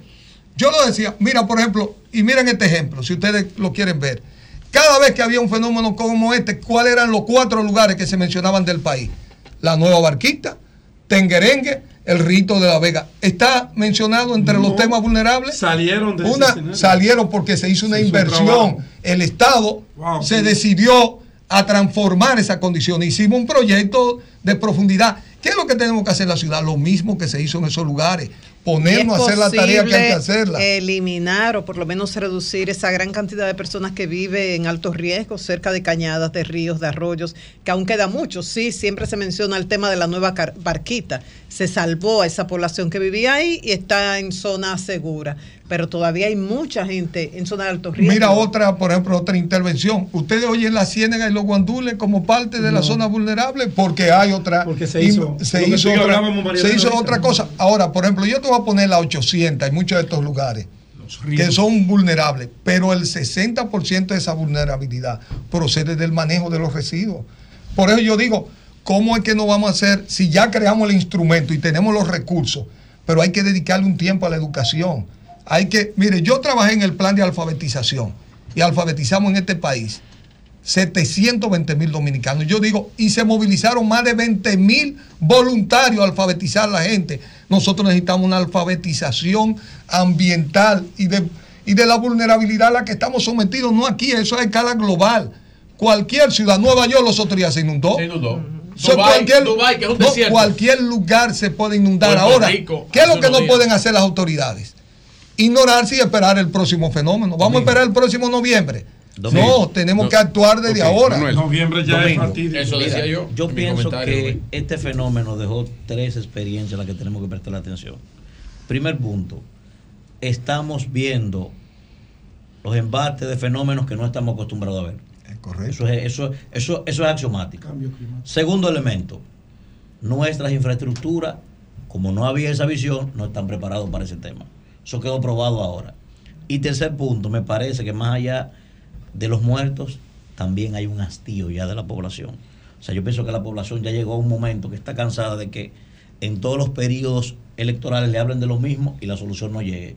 Entonces te pregunto, tú que estás aspirando a dirigir la ciudad de Santo Domingo, ¿qué le cuesta a la ciudad de Santo Domingo? Tú hablas de unos, de unos sistemas de galerías, ¿verdad?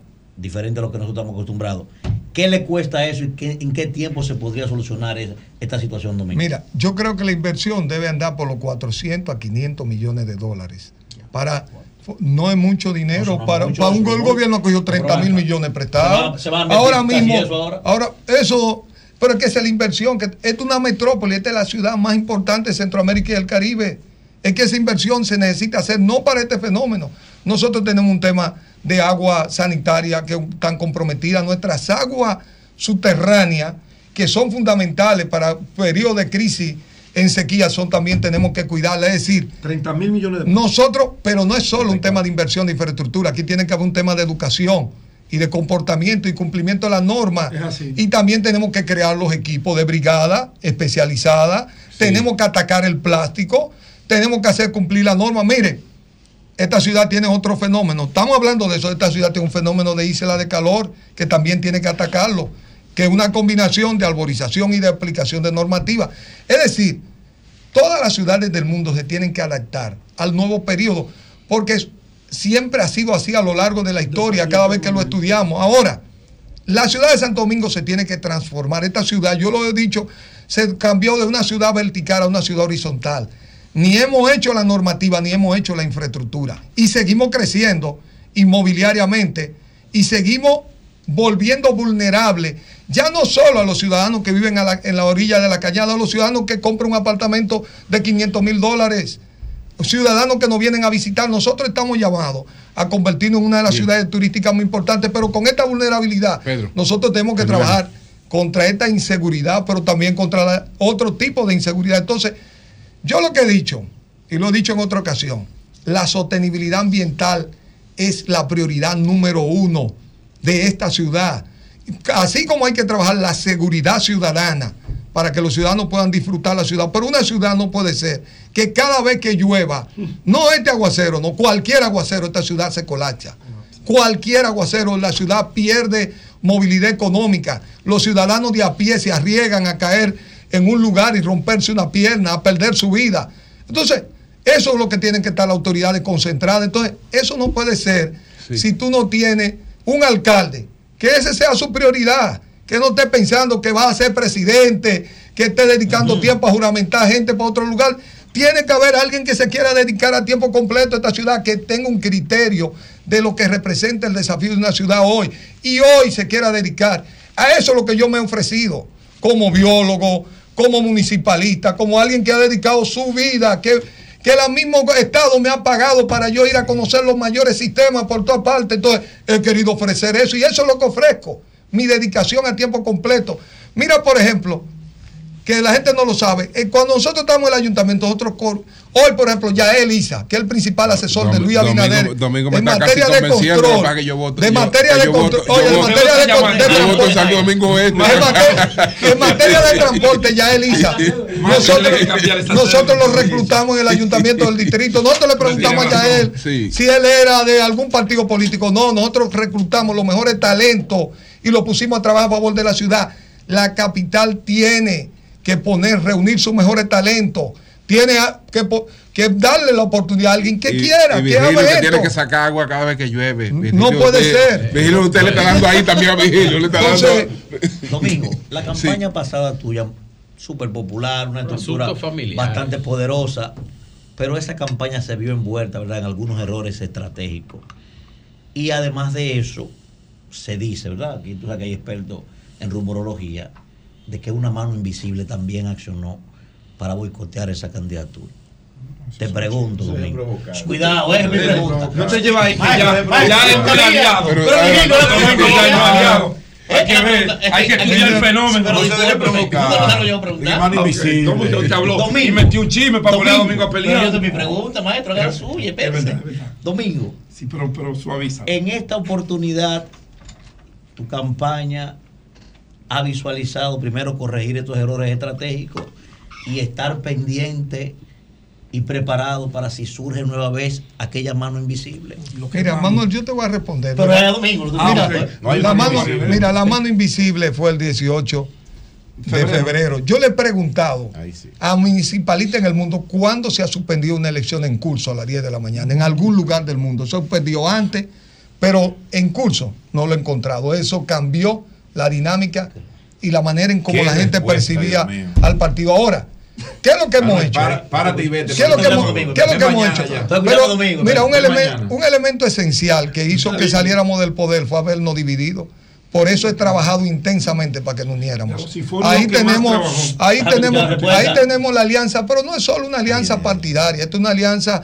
Yo le estaba diciendo que he estado acompañando a Omar, he visto surgir una nueva generación que se va comprometiendo con los temas de esta ciudad. Creo que él y yo vamos, estos temas del drenaje, lo- la normativa, que hay que hacer una ley de capitalidad, que hay que hacer que el IPI pase y se priorice para estos temas del drenaje, de la seguridad ciudadana, del tránsito, para esos tres elementos. Que el IPI, que es un impuesto a la propiedad suntuaria, esos 5 mil millones anuales se deben dedicar a la ciudad de Santo Domingo, que es que pague el 80%, todas las personas que viven ahí. Pero esos fondos hay que destinarlos a estos problemas que estamos viviendo en la ciudad. A Domingo, sí, hablando finalmente, Pedro. de- ya- yo del tema político, ya finalizando, aprovechando. De la mano invisible. la- no, no, no. eh, nosotros Eh, Manuel. Manuel, eh, Eh, puedes tomarte el día libre ya hoy. Ven mañana. mano invisible- Después de esa respuesta. Domingo La mano invisible tiene ¿no? nombre. Eh, Julio, quieren boicotear a Domingo. Esta gente son perversos. El gobierno del PRM. El domingo, 90 días prácticamente te quedan a ti para las elecciones de febrero. Campaña. Y tú en ese trabajo arduo que yo sé, me consta, porque conversamos mucho, para lograr esa alianza, lograr que tu proyecto y nuestro, porque yo también me siento parte de él, sea un proyecto viable y exitoso como estaba predestinado para antes de la suspensión de las elecciones de febrero.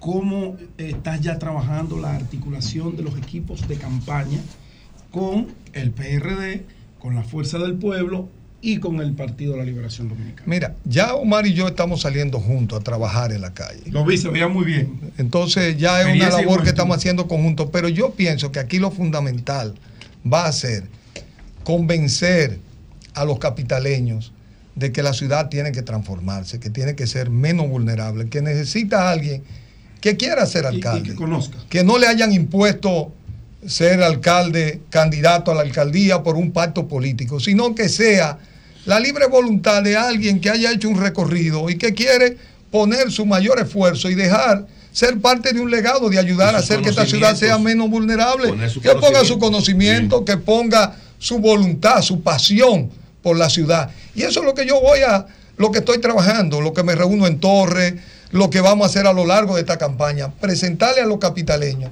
cómo entre todos, juntos, podemos hacer de una ciudad más segura, menos vulnerable, con, con un programa educativo, con un programa donde haya responsabilidad ciudadana. Yo le digo esto, por ejemplo, y voy a terminar.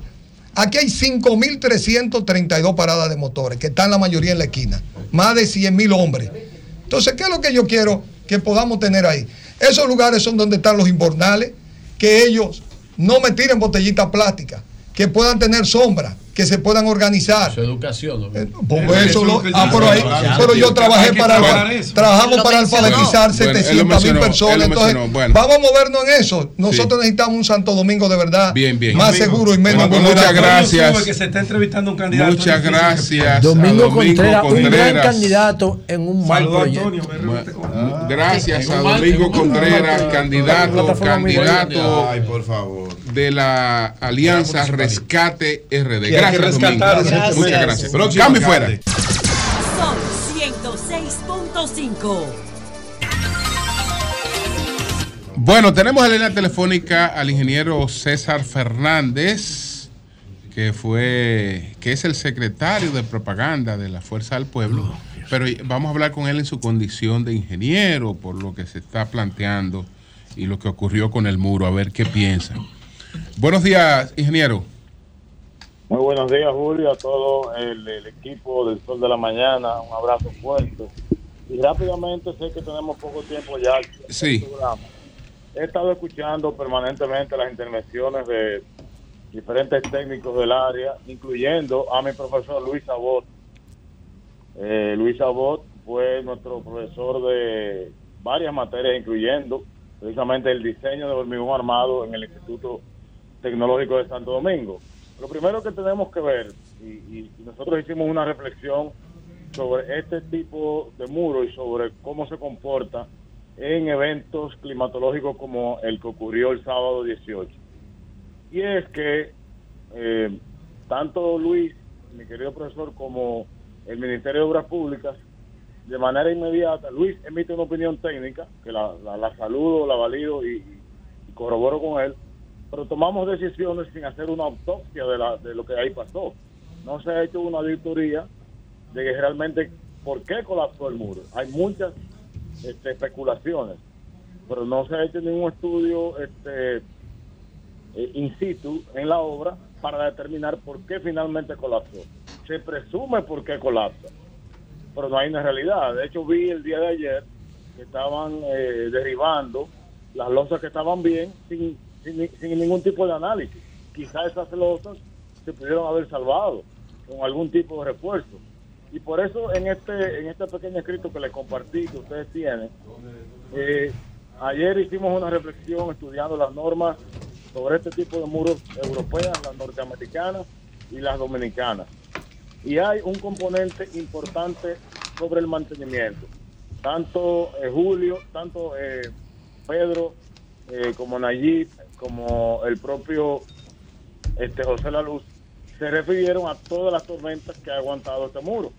Desde el año 99 a la fecha, múltiples tormentas con intensidades similares o superiores a las que ha ocurrido.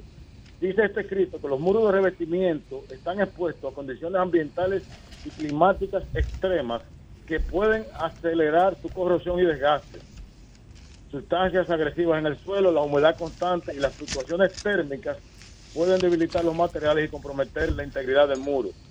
Si no existe un mantenimiento regular y adecuado, es que es esencial para reservar su, eh, preservar su resistencia y extender su vida útil. Si aparecen fisuras en el muro de revestimiento, estas pueden implicar problemas subyacentes, como filtraciones de agua y movimientos del suelo. Estos problemas deben ser abordados rápidamente mediante inspecciones regulares y acciones correctivas adecuadas.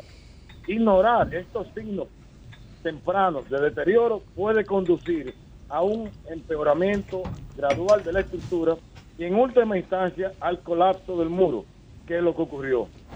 Los muros de revestimiento en un paso de nivel están expuestos a una amplia gama de condiciones ambientales y climáticas adversas, desde la radiación solar intensa, las intensas lluvias torrenciales.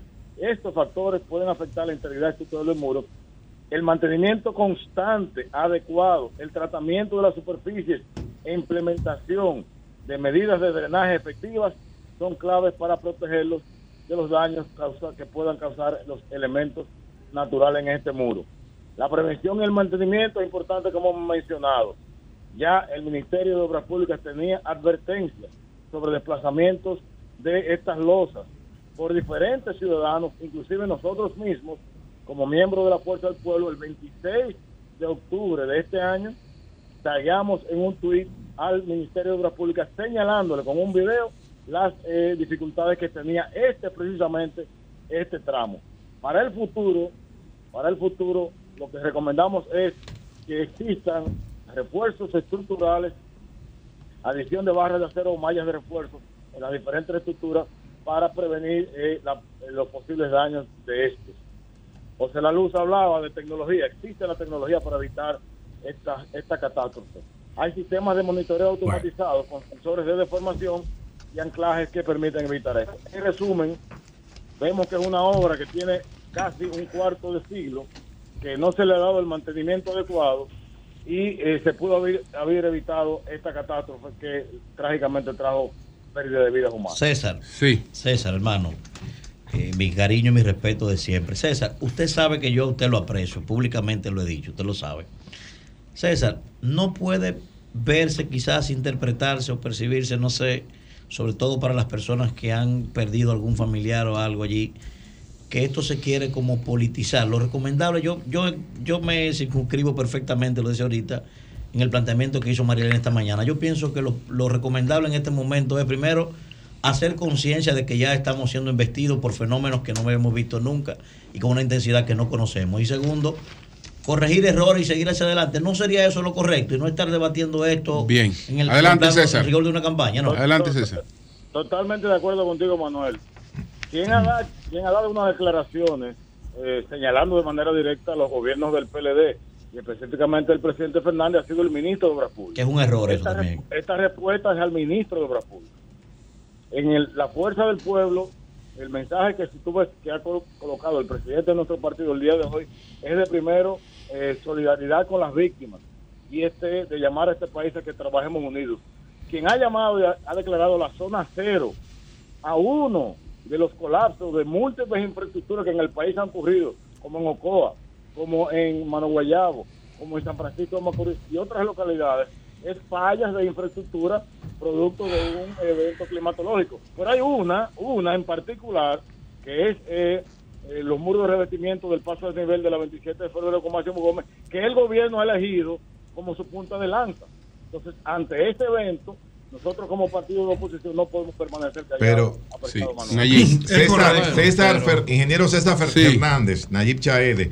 Oye, hermano, eh, si esas fallas se detectaron, como dijo el ingeniero Abbott esta mañana, dijo el ingeniero eh, Tejada. Tejada, Tejada. Tejada también, se detectaron en 1999. Yo recuerdo que en el año 2000 llegó al gobierno Hipólito Mejía. Entonces, ¿por qué no se corrigieron esas fallas eh, un año después eh, de haber sido detectadas ya en otra administración? Porque se dijo aquí como que Diandino eh, reaccionó de manera abrupta y, y como intolerante, que no quería hacer nada. Entonces, ¿por qué no se corrigió en la otra administración entonces? ¿Y qué vas a ver, Yo César, te, de eso? yo, yo- yo te quiero contestar con, con una pregunta, querido Nayib, y discúlpame que lo haga de esta forma. Yo lo que quisiera es que esta, este gobierno y este Ministerio de Obras Públicas expliquen en qué se gastan 20 millones de pesos al mes en darle mantenimiento a esos túneles elevados. El pasado 13 de noviembre, apenas el pasado 13 de noviembre, hace cinco días, búsquenlo en los medios, hay una publicación que dice que se iba a cerrar los túneles elevados para mantenimiento.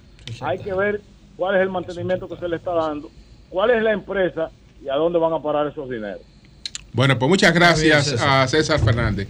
muchas gracias, muchas gracias. sigan- sigan metiéndole la política Sí, al tema, muchas gracias, vamos bien. muchas gracias. Julio, a ver si Vamos bien. Cuando la Sí, gente le gracias. vomite a ustedes Joan, como políticos, bueno, le vomite encima a ustedes Vamos, vamos, ¿qué es lo que vamos a toda la ira por la dejadez de la clase política y empezando por problemas que aquí fueron criticados. Usted quiere reescribir la historia y la historia la historia tú no puedes hacer volver al pasado y todos esos escritos del CODIA, de ingenieros especialistas, diarios, puestos ahí, Mira, que bueno, no se una bravuconerías de gobierno, de gobierno ministro de- Estado, vamos a ver esta información, vamos- Si vamos. ustedes lo que quieren es que eso, Llegó Hipólito eso en el 2000. reescribirlo, ¿Por qué no lo resolvió? Señores, vamos a ver esta información, por favor. Adelante, Pedro. Eh, Joan, póngame ahí por favor la- las fotografías donde Yo se tengo una denuncia, si me Miren, permite. Eso que ustedes ven ahí, ese es el cementerio Cristo La hacemos ahora mismo. Ay, mi madre.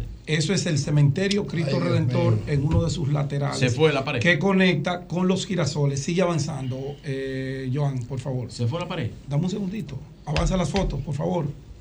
Es Villa María y atrás. Mira aquí, ahí había una casa, ¿verdad? Usted ve la tumba, mire la pared que está colapsada. Eso era una casita de una señora que esta es la segunda ocasión que se le va su casa. Ahí, Ella vive al lado de la tumba ahí. ahí mismo. Sí, hay- que yo traje hay la una- hay una. Ella colinda con la Yo- Hay una comunidad. ellos viven, ahora mismo Sí. están durmiendo con los muertos. Dale atrás, los no, quédate con el vecinos- cementerio. los vecinos de ella. ¿Qué ocurre ahí? El ayuntamiento, la alcaldía, hizo una pared recientemente para separar a la comunidad de los muertos. Que está ahí, ¿verdad? Sí. Y está ahí. La pared colapsó. Ah. Se llevó la casita con todo. Pero la pared que hicieron ahora colapsó. Sí, la pared que se hizo hace dos Mírala meses, ahí, tres mírala ahí. Mírala ahí la pared. Mírala ahí, que nueva Pero está ahí. Mírala El muro, sí. ¿Lo ven? Recién Sí, sí, sí. construida. Recién construido. Miren el, el concreto que se ve que es nuevecito. Sí, sí, sí, sí. Usted ve, ese muerto está casi ya durmiendo con la señora que vive ahí. No, no, pero- Ay, No, pero miren ahí. Mire, Miren la Bueno. Eso es de ayer. Eso fotografía la hizo mi equipo Sí. de trabajo cuando De ese muerto, de ese en los no Bien. Entonces, mi llamado es para que la alcaldía, Está don Pedro ahí. Por favor, vaya raudos y veloces Sí, bien. a resolver esa situación. maestro. Ayer- Información. ayer- Ok, ok. Eso me- ayer- eso me Eh, eh, sí, la- Aquí la- me manda el Torito, nuestro amigo Torito. Héctor Ah, Acosta. Sí, senador. No, senador me manda un comunicado que ha emitido hoy. Como Él- él senador está es haciendo- excelente cantante. Él está haciendo un llamado Torito. a toda la comunidad artística. Como ¿verdad? senador Dice, canta yo bien. estoy trabajando en mi provincia, que gracias a Dios fue menos afectada que otra. Pero está haciendo un llamado a toda la comunidad artística para que vayan. Héctor Acosta. El senador saliente. El, no, no, el Ah, sí, senador, de- el adelante. senador de la Senador provincia que se de queda. ¿eh? hermano mío. Que nunca debió dejar- Está haciendo un dejar de llamado, hacer lo haciendo un llamado a la comunidad artística para que se El unan en, en solidaridad y puedan colaborar para, para ir en auxilio a la provincia de Azua. Él dice que Azua quedó devastado. Ok. Ha llamado a todos sus colegas artistas para que puedan colaborar e ir en solidaridad de esta provincia. Me parece Bueno. correcto eso. Bueno, pues vámonos con don Pedro, adelante. El Sol de la Mañana presenta Balcón al Mundo. Balcón al Mundo con el periodista Pedro Sepsek. Comimos algo todo que estamos. Sí, adelante, don Pedro. mirando a mis vecinos del sur, a los argentinos que han tomado una decisión eh, muy drástica y que tendrán un presidente que si hace la mitad de las cosas que dijo que va a hacer, va a generar unos cambios estructurales tremendos en Argentina. Y por cierto, eh, alguna gente va a estar muy contenta y otros van a estar echando humo eh, porque este hombre tiene algunas de las cosas que mostró, por ejemplo, Bolsonaro en Brasil, eh, Trump aquí en Estados Unidos, eh, pero con la versión argentina. Ya mm, anunció algunas cosas que son eh, muy, vamos a decir, eh, impactantes. Eh, quiere privatizar la empresa petrolera argentina, eh, quiere eliminar una cantidad de la estructura de- del Estado eh, y este es un país que, para ponerlo en perspectiva, de ser una de las diez principales potencias del mundo eh, un poco menos de un siglo atrás, es un país que tiene 40% de sus habitantes en la pobreza, 40% de sus habitantes. Una estadística reciente dice que en el caso de los menores de edad, más de 50% vive en niveles de pobreza. Este es un país que tiene riquezas extraordinarias, incluyendo, por cierto, el talento de muchos de, de sus habitantes que han triunfado en distintos puntos del mundo, en áreas de eh, un nivel formidable. Eh, hay mucha expectativa a ver qué es lo que ocurre. Eh, les recuerdo eh, muchos años atrás un señor llamado Carlos Menem llegó a la presidencia con una plataforma y resulta que después puso en práctica algo diferente a lo que eh, dijo que iba a hacer durante la campaña. Así que hay que esperar un poco, pero por lo pronto eh, las bolsas de valores han reaccionado de una forma muy positiva. Eh, hay muchas acciones de compañías argentinas que han aumentado entre 20 y 30% en cuestión de, unos minutos. Eh, el nuevo presidente, el presidente electo que asumirá el mes próximo, dice que una de las cosas que quiere hacer es eliminar la moneda argentina y utilizar el dólar como moneda. Eh, eso en la práctica haría casi desaparecer la inflación. En este momento Argentina apunta a que terminará el año aproximadamente con 170% de aumento de los precios, algo que eh, obviamente es uno de los peores impuestos para, para lo que es el pueblo en general. Eh, y es muy difícil hacer planes económicos cuando los precios aumentan eh, casi 10% mensual. Así que es el panorama en Argentina. Y quiero mencionar eh, algo de lo que está pasando en la franja de Gaza. Eh, las Fuerzas Armadas de Israel difundieron imágenes que muestran lo que aseguran es eh, video tomado de cámaras de seguridad de un hospital de la capital de Gaza que se llama Al-Shifa y allí se ve lo que los israelíes dicen es el traslado de algunos de los secuestrados en el salvaje ataque del 7 de octubre a Israel y también mostraron eh, la entrada de un túnel que aparentemente eh, tiene eh, casi media cuadra de largo debajo de la instalación de- del hospital y también eh, mostraron algunas armas y otro tipo de material y cuadernos y papeles con información eh, que, eh, según lo que establece el, el gobierno de Israel, eh, pertenecen al grupo terrorista eh, Hamas. Ese es un poco el panorama de algunas de las cosas que estoy viendo desde este balcón al mundo. Por cierto, por cierto, eh, muchos argentinos están festejando porque ganó su candidato, otros están tristes porque perdió el de ellos, pero todos están muy, muy dolidos porque Uruguay, damas y caballeros, le ganó 2 a 0 a domicilio en las eliminatorias del Campeonato del Mundo. Uruguay nomás. gracias, don Pedro. Muchas gracias. Un abrazo. Muchas gracias. El Sol de la Mañana presentó Balcón al Mundo. Ba- Balcón al Mundo con el periodista Pedro Sepsek. La economía de Claro, México. Bueno, eh, Virgilio, tienes una denuncia. Sí, eh, yo ayer dije lo que está pasando con este, eh, con el residencial Rosmil, ahí en toda la zona que comprende entre la Guarocuya, la Luperón eh, y la Gustavo Mejía Ricard. Eh, y este negocio, este establecimiento que es la innovación, que está ahí en la Luperón. Ahí, esos son los ajuares. Miren cómo están. eh, pero vamos, mira la innovación. El parqueo de la innovación, maravillosamente, ellos hicieron, miren cómo se está inundando la Luperón, y ellos hicieron unas eh, desagües que. ¿A dónde desaguan? ¿Ustedes saben dónde desaguan? En la calle Romil, en la calle 6. Pero no pelea a la denuncia. Entonces, si ustedes ven eso ahí, mira cómo es que se estaban todos los vecinos ayer. Eso es toda el área de el Romil. Ahí no quedó absolutamente Bueno. nada. Y- Ese desagüe, repente ahí va, ahí está el otro video. eh, donde se ve dónde termina en la calle 6 de Rosmil ahí ellos hicieron unos un desagüe con su muro y su parqueo se mantiene sin, sin agua eh, eh, estancada, el agua corre hacia esa pared que ustedes ven ahí y termina en el Rosmil. Bueno. Y eso inunda ahora todas las calles que las calles que no se inundaban terminan inundadas y todas las casas. Eh, muy buena Y solución. ahí no hubo una supervisión Muy buena de solución organismos. de la innovación Bien. que inundara Rosmil. Bueno, buenos días, adelante. Ahí está el ayuntamiento. Buenos días. ¿Cómo es que hace? Sol de la mañana, bendiciones para todos. adelante, adelante. Franco de- El en Santo Domingo Norte. Adelante. Julio, viendo todo lo que ha pasado este fin de semana, ¿verdad? Eh, lamentamos mucho la pérdida, pero eso nos lleva a seguir uniéndonos como dominicanos, como gobierno, sea de oposición o de lo que sea. Sabemos que todos debemos de salir a la calle, hasta como comunitarios, evitar ese cólera como está, tenemos que tener higiene y tenemos que saber que depende de nosotros cuidar y salvaguardar nuestra vida. Bien. Pues gracias a ti. Buenos días, adelante. Buenos días, Julio. Adelante. Eneida Guzmán, Santo Domingo Norte. Adelante.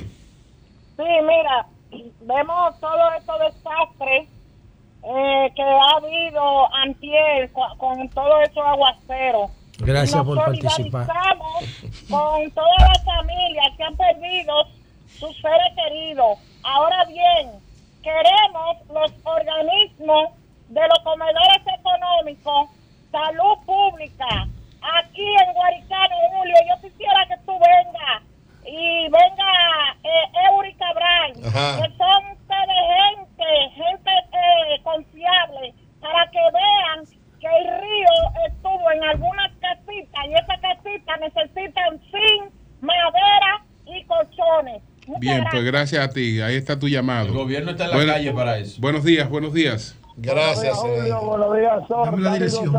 Adelante, Dani.